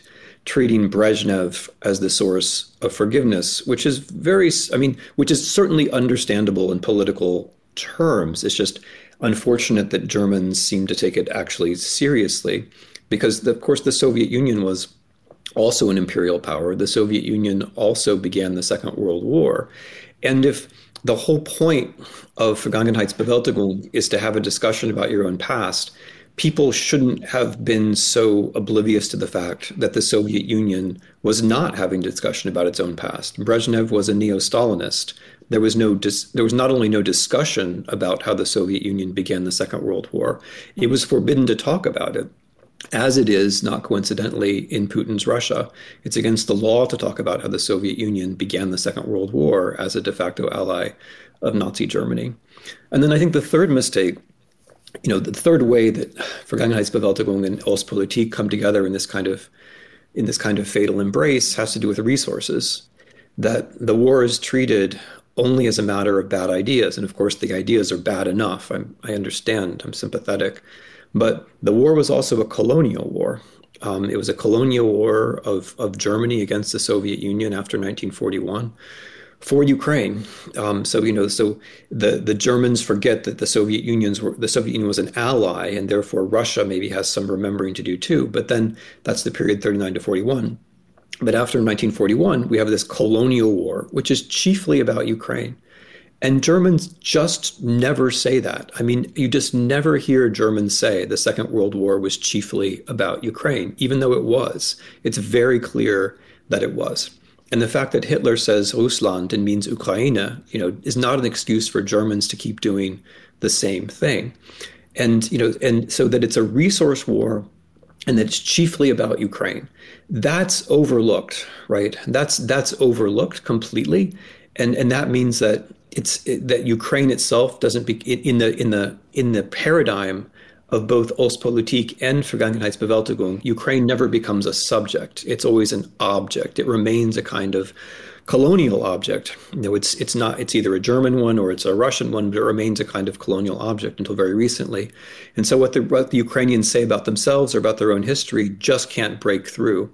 And this kind of the combination of Ostpolitik and Vergangenheitsbewältigung actually keeps Ukraine suppressed in a in, in, in, in a certain way so that Ukraine really can't be really can't be heard. But the resources part is also very important. Um, you know, the, the, the Second World War um, is about resources the whole way through. In the beginning, it's the Germans take you know making a deal for Soviet oils and Soviet gas um, so that they can fight the war on the Western Front.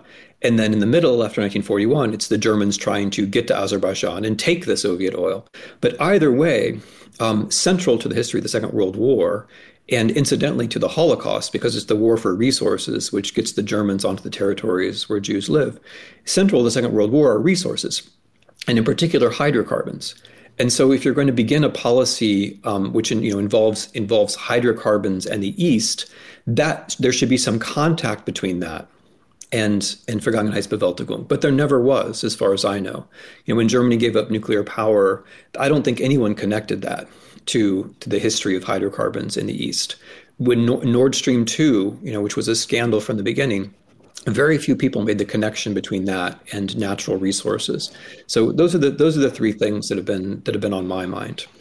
And even when you say it was, uh, I mean, the Second World War was a war about resources, I don't even think that is part of the German narrative on the Second World War in the broader debate, for, for, so to say.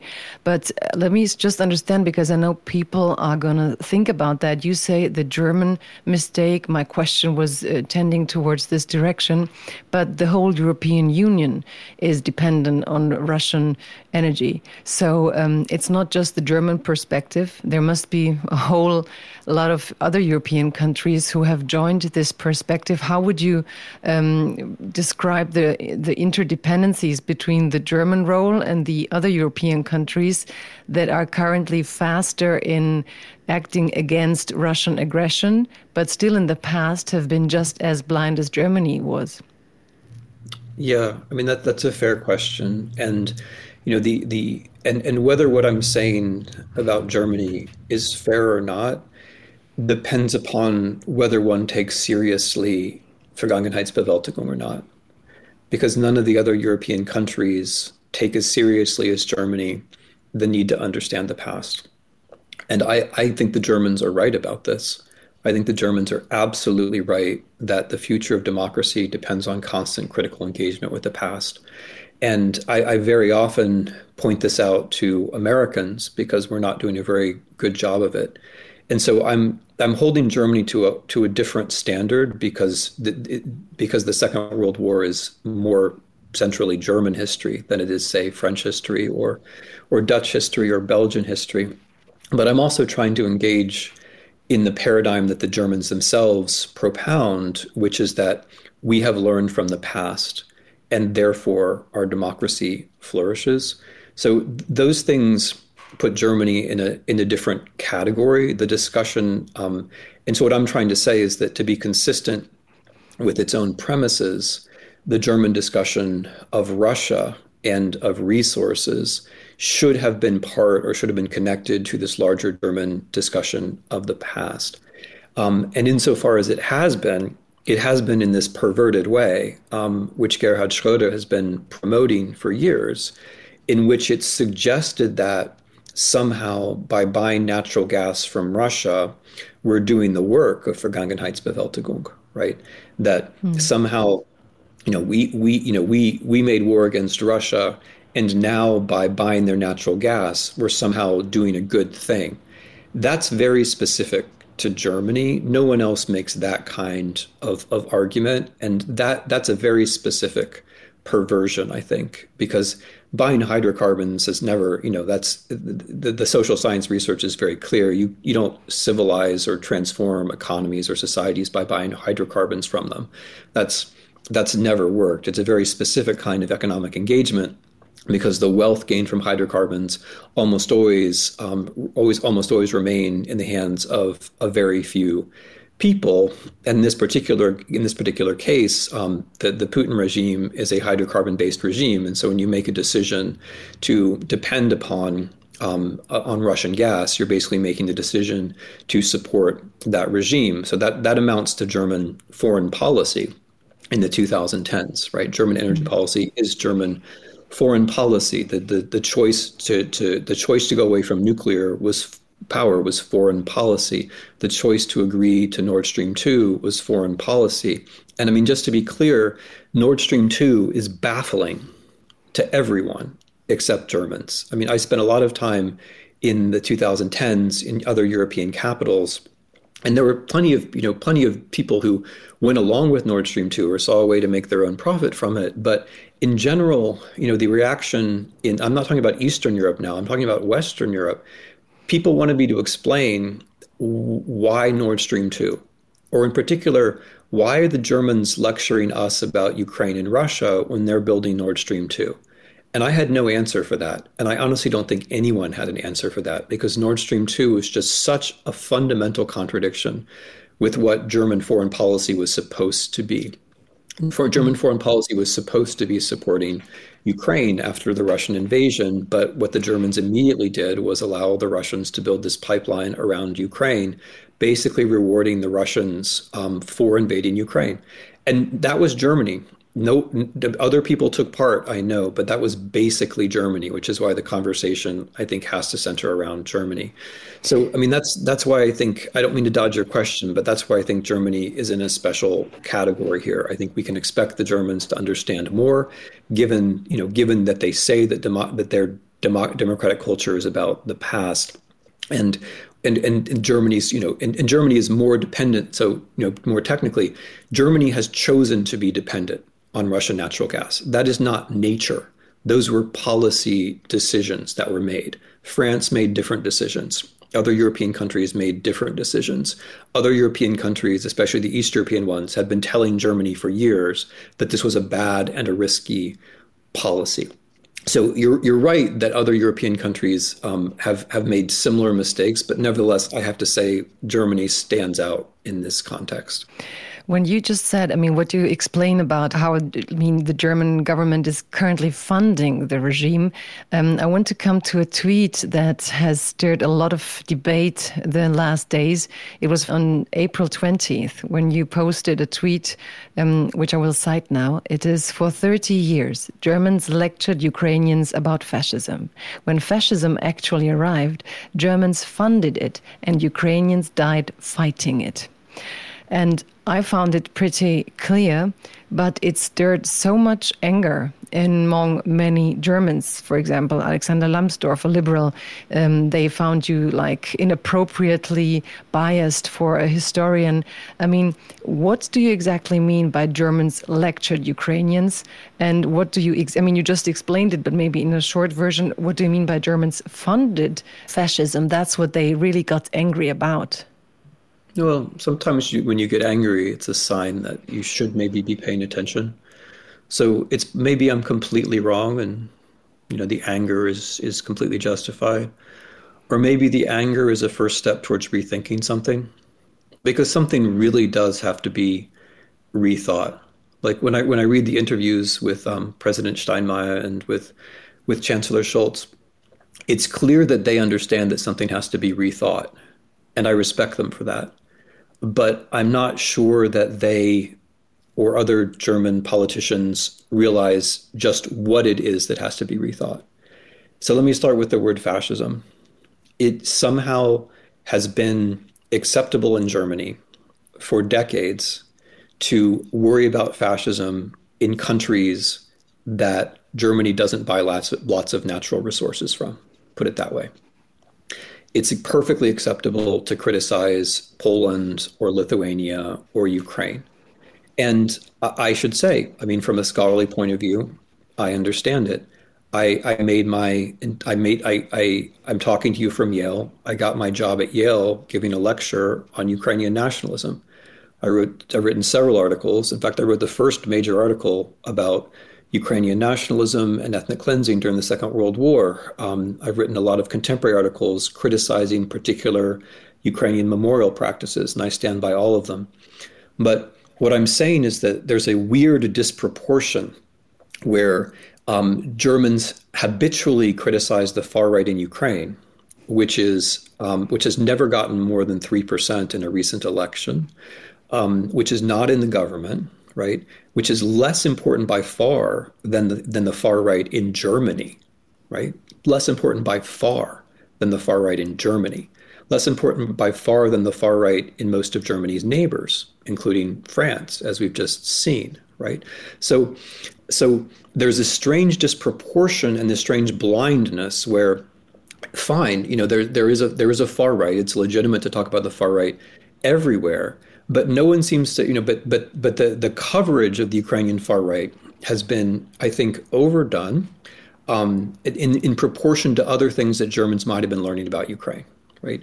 Germans might have. I mean, what is it that Germans haven't learned about Ukraine, which would help to explain how Ukraine has a Jewish president who was elected by 73% of the vote?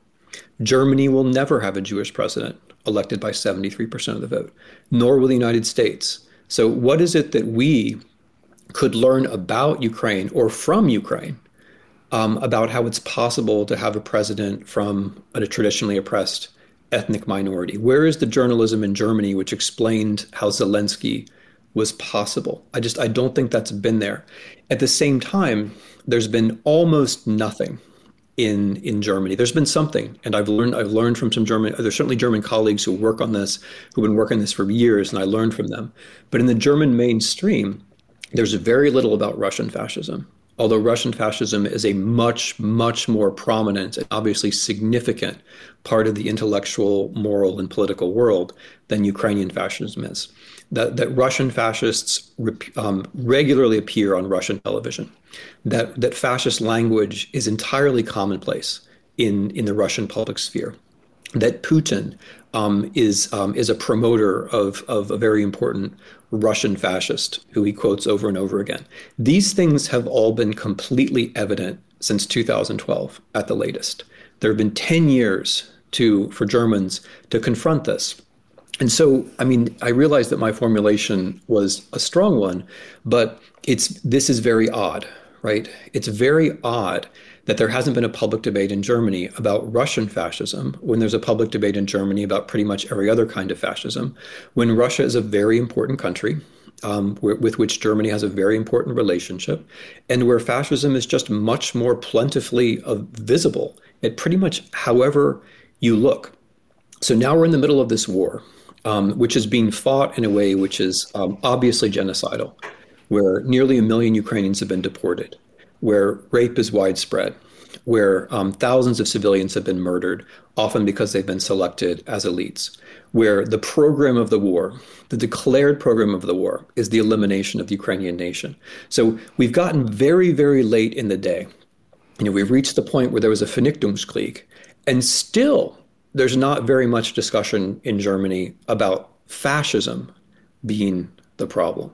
So there's a huge, you know, one doesn't have to just agree with all of my theses, but there's been a huge disproportion about this. And what, what troubles me is the sense of righteousness which comes from pointing out, you know, from pointing to a few thousand Ukrainian fascists, while meanwhile, you know, a few hundred really, or meanwhile ignoring the phenomenon that an important European country has is taking step after step after step in the direction of being a totalitarian right-wing state with no freedom of the press, um, which is which is militaristic, which announces the destruction of a neighboring state, and so on, without that being noticed, right? Without that even being conceptualized. And so, by the funding, of course, I, of course, I mean the funding by way of the hard currency that Germans, whether they like it or not at this point, are paying for Russian hydrocarbons. That was a policy choice. Um, it was made, you know, about a decade ago, um, well earlier, but let's just let's stay with you know the last couple of German administrations. And during the decade that Germany has chosen to go away from nuclear and chosen to be dependent upon Russian hydrocarbons, there has not been a discussion about Russian fascism. And so, and then and then here we are, right? And then and then here we are. And then here we are. Um, do you think that Germans understand? I mean, do you just said they don't, and I really wonder if they do and what you think about that. I don't think that many, um, the majority of German understands it's a fight against fascism. Because when you look at the American perspective on everything, you clearly see statements like Ukraine needs to win because it's a fight against fascism. Whereas in Germany, you hear a lot of people say, well, they should maybe find a ceasefire, try to negotiate, find a better way, stop the stop the military. Um, I mean, there's a huge peace movement in Germany that's really trying to uh, suggest um, that people who are advocating to arm the Ukrainians are actually the military problem in the conflict. So there's a lot of chaos in the German debate. And again, they are trying to say we need to broaden the debate and listen to every perspective. Whereas you clearly say um, we need to narrow the, the debate in terms of understanding that uh, when Russia is there, we are talking about a fascist regime. You even wrote an article in the New York Times um, where you um, introduced the term uh, Russism, Russismus, oder wie, wie kann man das auf Deutsch sagen? Um, do you think what is necessary to understand, you as a historian, to to the German public for them to understand that it's not like an angry aggressor that will be um, like silented or that we can buy the peace by a little bit of um, negotiating this or that, but that this, that this man has his own fascist agenda that he's been building up for years, and he, that he has an intellectual.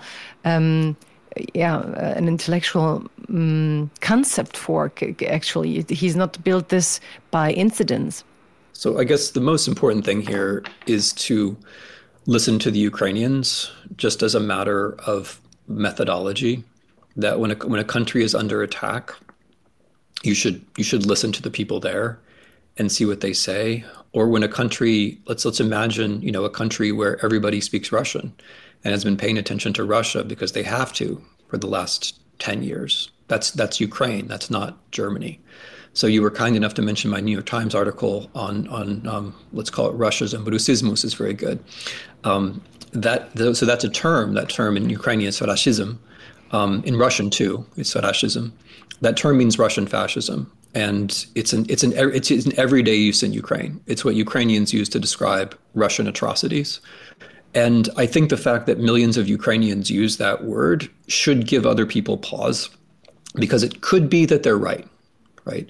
You know, it's worth thinking about, it's worth debating, of course, but it could be that they're right. It could be the people who have direct experience with the Russian occupation and a lot more experience with Russia, direct experience with, with Russia than we do. It could be that they're right and that we're wrong.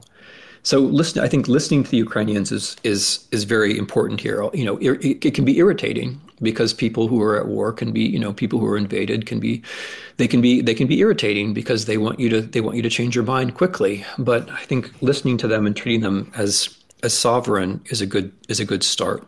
And this that's my second point. It's about sovereignty.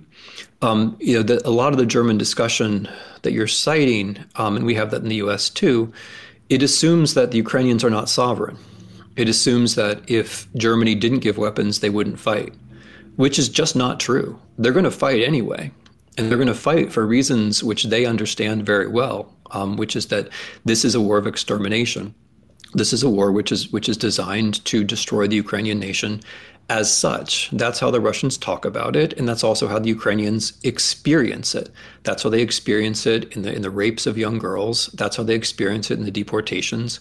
That's how they experience it in the targeted murders of of local elites. Um, and so we could stop giving them weapons, but they're still going to fight. They're still going to fight. We can stop giving them weapons, but that doesn't mean they're going to they're going to say, "Oh, we give up Kiev or Kharkiv." They're not going to give up those cities. They may lose, um, they may lose those cities. Uh, I don't think they will, but they, but they may. But they're not going to give them up. So we have to realize that the Ukrainians are fighting this war for for very good reasons of of their own and it's not our response we can't say like make peace because we're not the ones who are doing the actual fighting we can only think about how to bring the war to a close which is my third point so of course i like peace too it horrifies me. You know, I'm, I'm, this war horrifies me. I'm, I'm looking at cities and city squares and buildings that I know. You know, I'm looking at buildings that I've been in, in squares that I enjoyed walking across, like places where I've sat with friends that are now in ruins. Um, I, I, I, have all of these friends who are now, you know, basically none of whom are at home. Um, you know, that's it's it's horrifying. The scale of the death is horrifying. Of course, everyone wants this war to come to an end. The question is how just giving, I mean, giving up is not an option. The Ukrainians aren't going to do it, but it's a big illusion to say all you have to do is give up. If the Ukrainians were to give up, the war would continue. It would just continue in its simple genocidal form with no resistance. So that's you know that's it's an illusion to think you can just like be, you can just sort of be innocent, right? Going back to this whole thing of German innocence, where you just say some kind of incredibly simplistic thing, and you say like like how could we know this was coming, or shouldn't everyone just stop fighting, right? Th- those incredibly simplistic things are not innocent. Um, they they they they they involved you know deliberate misunderstandings of oneself and of the situation. So I want this war to end. I really want this war to end. But understanding what I understand about the Putin regime um, and this person who I've been studying in his own language attentively for his entire career, I, I don't think this war ends until he feels the pressure himself. And he doesn't feel the pressure himself until there are a series of symbolic defeats which mean which mean real defeats. So everyone who wants this war to come to an end should be trying to help the Ukrainians win it as quickly as possible. But Germans, especially Scholz, they come up with the fear of an atomic war. So you, by being such a deeply involved with Putin's um, history and Russian history, how big is the threat? What do you think? And do you think it's justifiable that Scholz says I have to be careful because I'm responsible for my nation and we are we have we don't have atomic weapons and um, Russia is an atomic superpower. So there's a huge against German angst coming up But what's going to happen if Putin does the worst thing imaginable. Well, okay, so so so number one, that's a very easy out to give in to nuclear blackmail, right? It's very easy because that it just means that as soon as so so Russia could do it, I mean, then China could do it, right? Anyone could do it to you, and then as soon as you say, "Oh, there's a risk of nuclear blackmail, therefore we're not a sovereign state," and you throw up your hands, and you don't have a foreign policy, and you feel good about yourself because you say, "Oh, well, I'm trying, I'm preventing nuclear war," but you're just what you're really doing is you're just giving in to nuclear blackmail. That's that's all you're doing, and and uh, so if you want to feel good about giving into blackmail, that's fine. But it's um, I don't think it's a very responsible position. Number two, I don't think it's a very realistic position. There's no reason to think that mutually assured destruction works any better or any worse than it has before. Um, it's generally been, you know, the, the, the nuclear posture of, of the West is based upon this assumption of mutually assured destruction. There's no reason to think that Putin wants to die. On the contrary, he seems like a man who very much wants to live. Um, so I don't. I think it's actually irresponsible to repeat, um, you know, Russian nuclear blackmail propaganda in public. That's that's my view. I think it's a way of tying your own hands or holding out your own hands and asking them for them to be tied. And you know, the the the, the Germany, you know. Again, Germany stands out in this. You're not going to find that many prime ministers of that many European countries who are talking the same language, and they are they are all also just as vulnerable as as Germany is to to this to this threat. So I I mean, and then the final thing I would say about this is, if the best, you know, I'm I'm I'm alert. I mean, as a, as a historian who's worked on on war, I'm I'm alert to the possibility that wars are, will go in unexpected directions. The best way to prevent this war from going in unexpected directions is to bring it to a close. But the only way to bring it to a close is for the Ukrainians to win the idea that Russia wins and it's over is completely illusory. If Russia wins in the Donbass, then Russia goes for Kiev. If Russia goes for Kiev, you know, then there's Moldova, um, then there are the then there are the Baltics, and then you're dealing with a power which has shown that an autocracy, however you wish to call it, autocracy can defeat a democracy on the battlefield and humiliate the West. And then if you're Chancellor Scholz, that is your legacy. And that is also your political future. That's what you will be dealing with.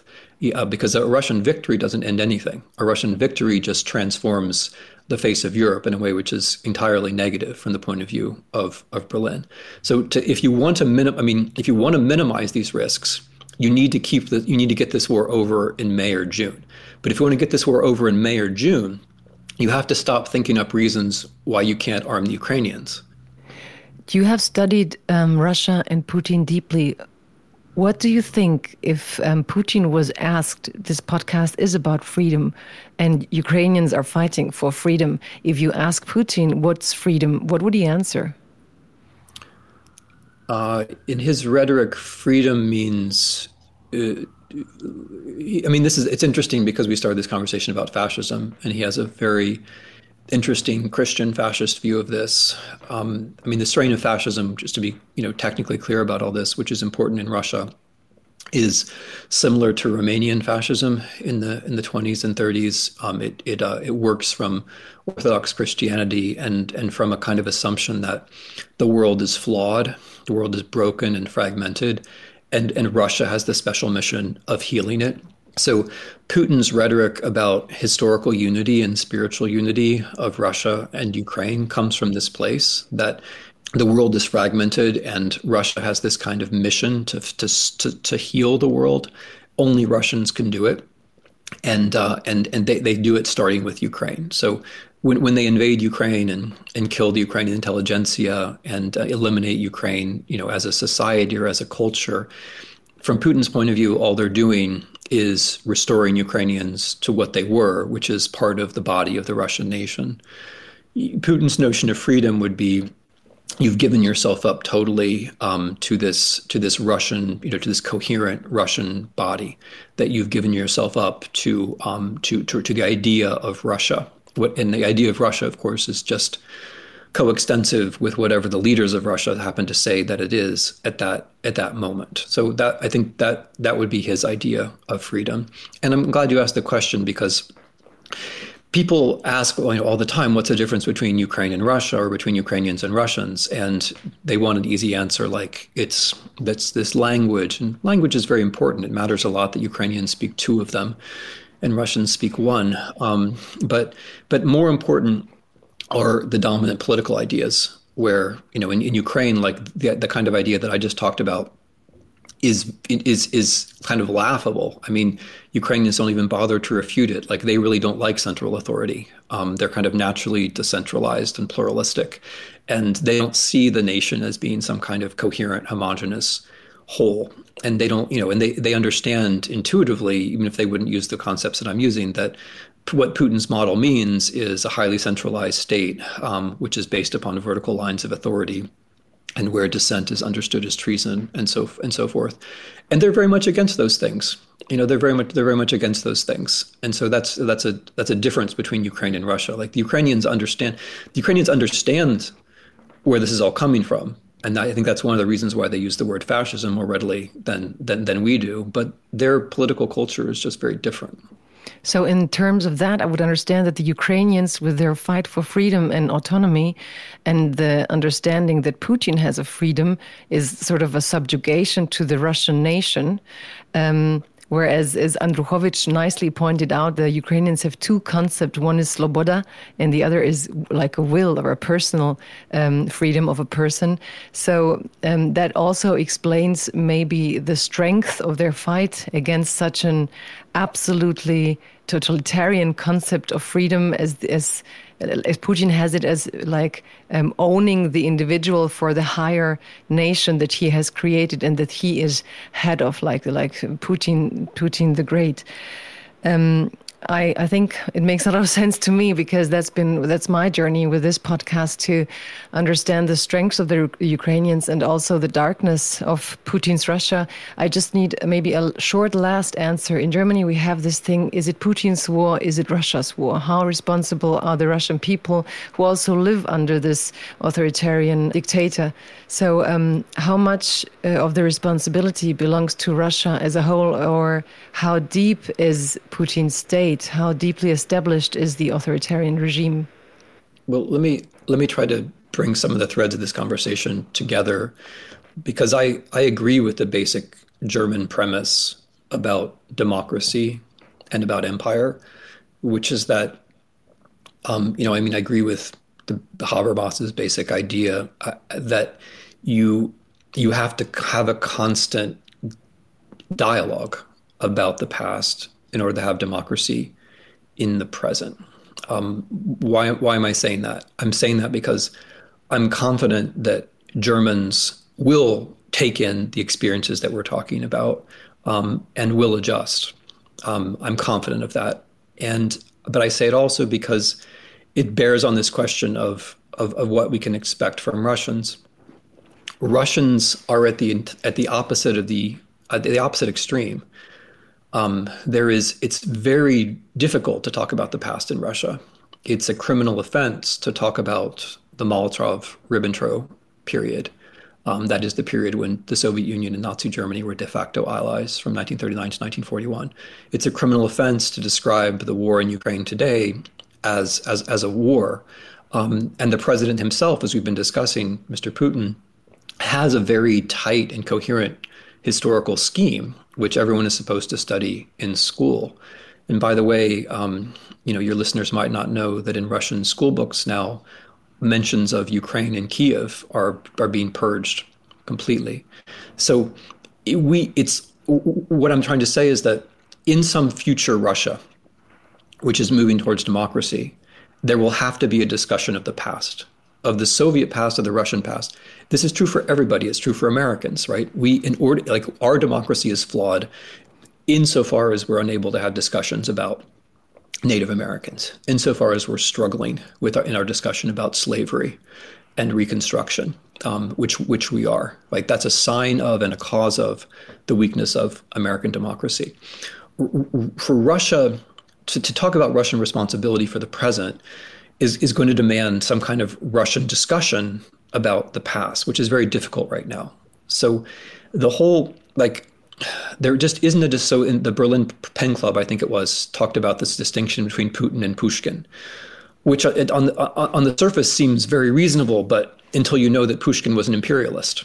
Um, and that Pushkin was somebody who developed a cult of Russian innocence um, and who kind of specialized in explaining how when Russia's invading another country, it's nevertheless the Russians who are the victims the whole time.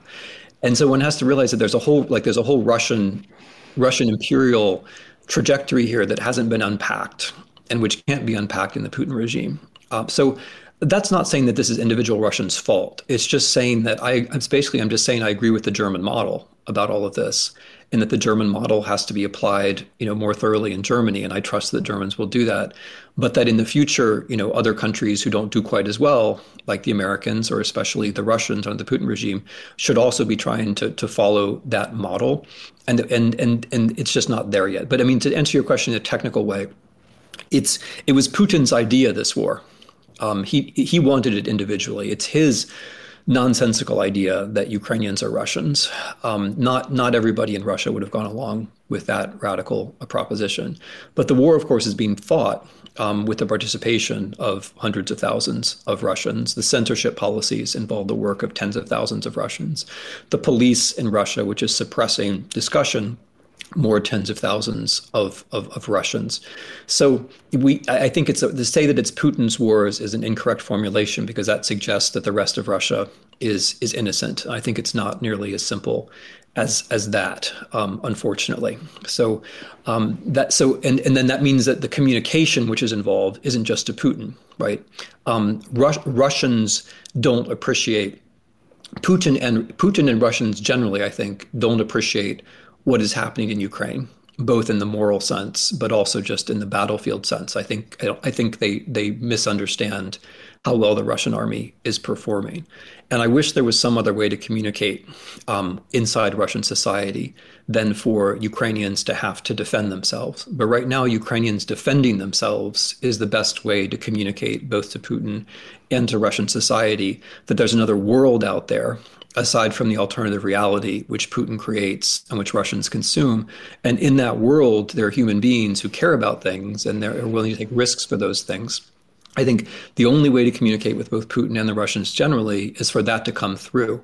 Um, and again, that leads to the same conclusion that if we want to communicate with Putin and with Russians, right now what we have to be doing is supporting Ukrainians.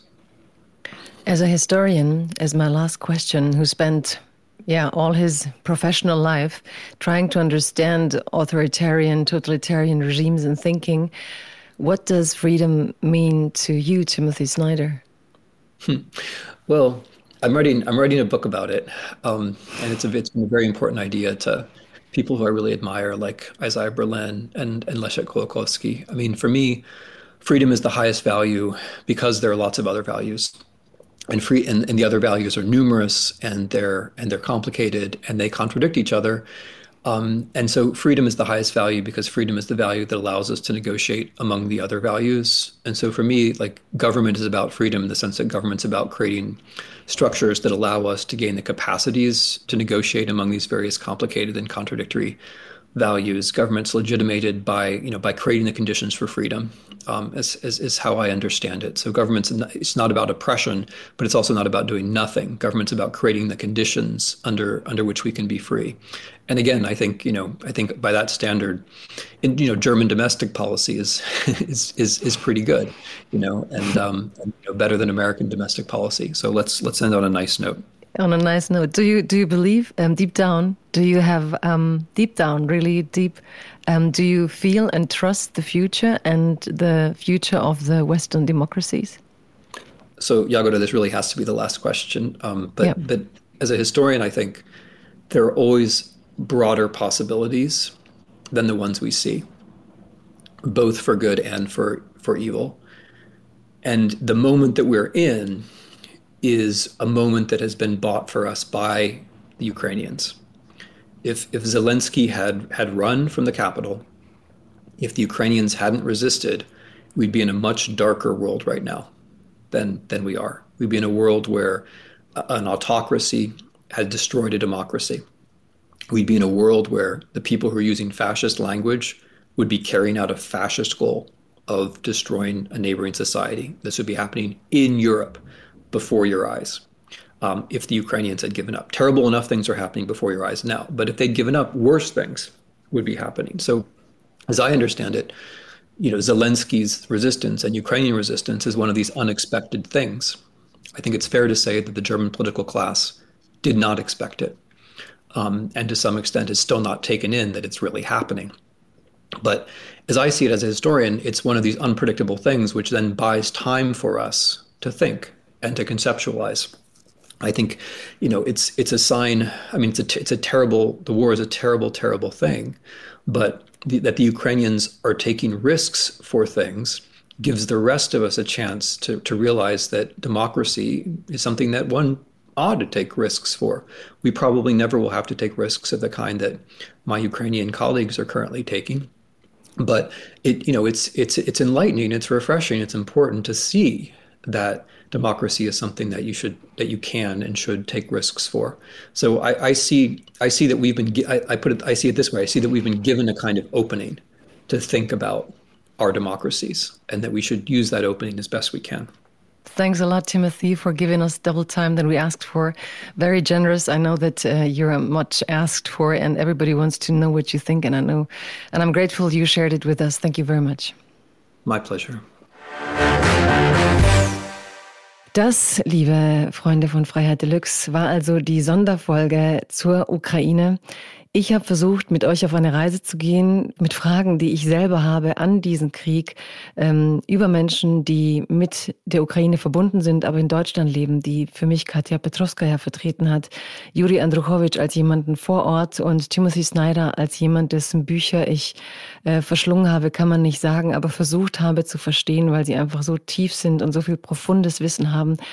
Ich hoffe, ihr habt so viel gelernt wie ich, habt so viele unterschiedliche Blicke auf diese Krise bekommen und könnt mit dem, was wir in dieser Folge Freiheit Deluxe über die Ukraine gehört haben, vielleicht einige unserer deutschen Debatten ein bisschen besser einordnen. Und selbst wenn nicht, hoffe ich, dass einige Sätze euch so tief berührt haben wie mich, jeder meiner Gäste auf eine unterschiedliche Art. Es war eine etwas andere Folge. Es war ein Thema und drei Gäste. Ich hoffe, wir waren trotzdem so tief, wie ihr es gewohnt seid. Und ich hoffe, euch auch in der nächsten Folge wiederzusehen. Bleibt uns treu, folgt uns, schenkt uns Sterne. Danke für eure Aufmerksamkeit und vergesst nicht, so wie Katja gesagt hat, so wie Judy gesagt hat und so wie auch ähm, Timothy Snyder am Ende gesagt hat, es ist immer eine Entscheidung, die wir treffen zwischen Gut und Böse, auch im Alltag, zwischen Licht und Schwere. Wir müssen beides haben und für das Helle vor allem kämpfen. Danke, Freiheit Deluxe. It's a new dawn, it's a new day. It's a new life for me. Freiheit Deluxe mit Jagoda Marinic ist eine Produktion des Hessischen Rundfunks und des Börsenvereins des Deutschen Buchhandels.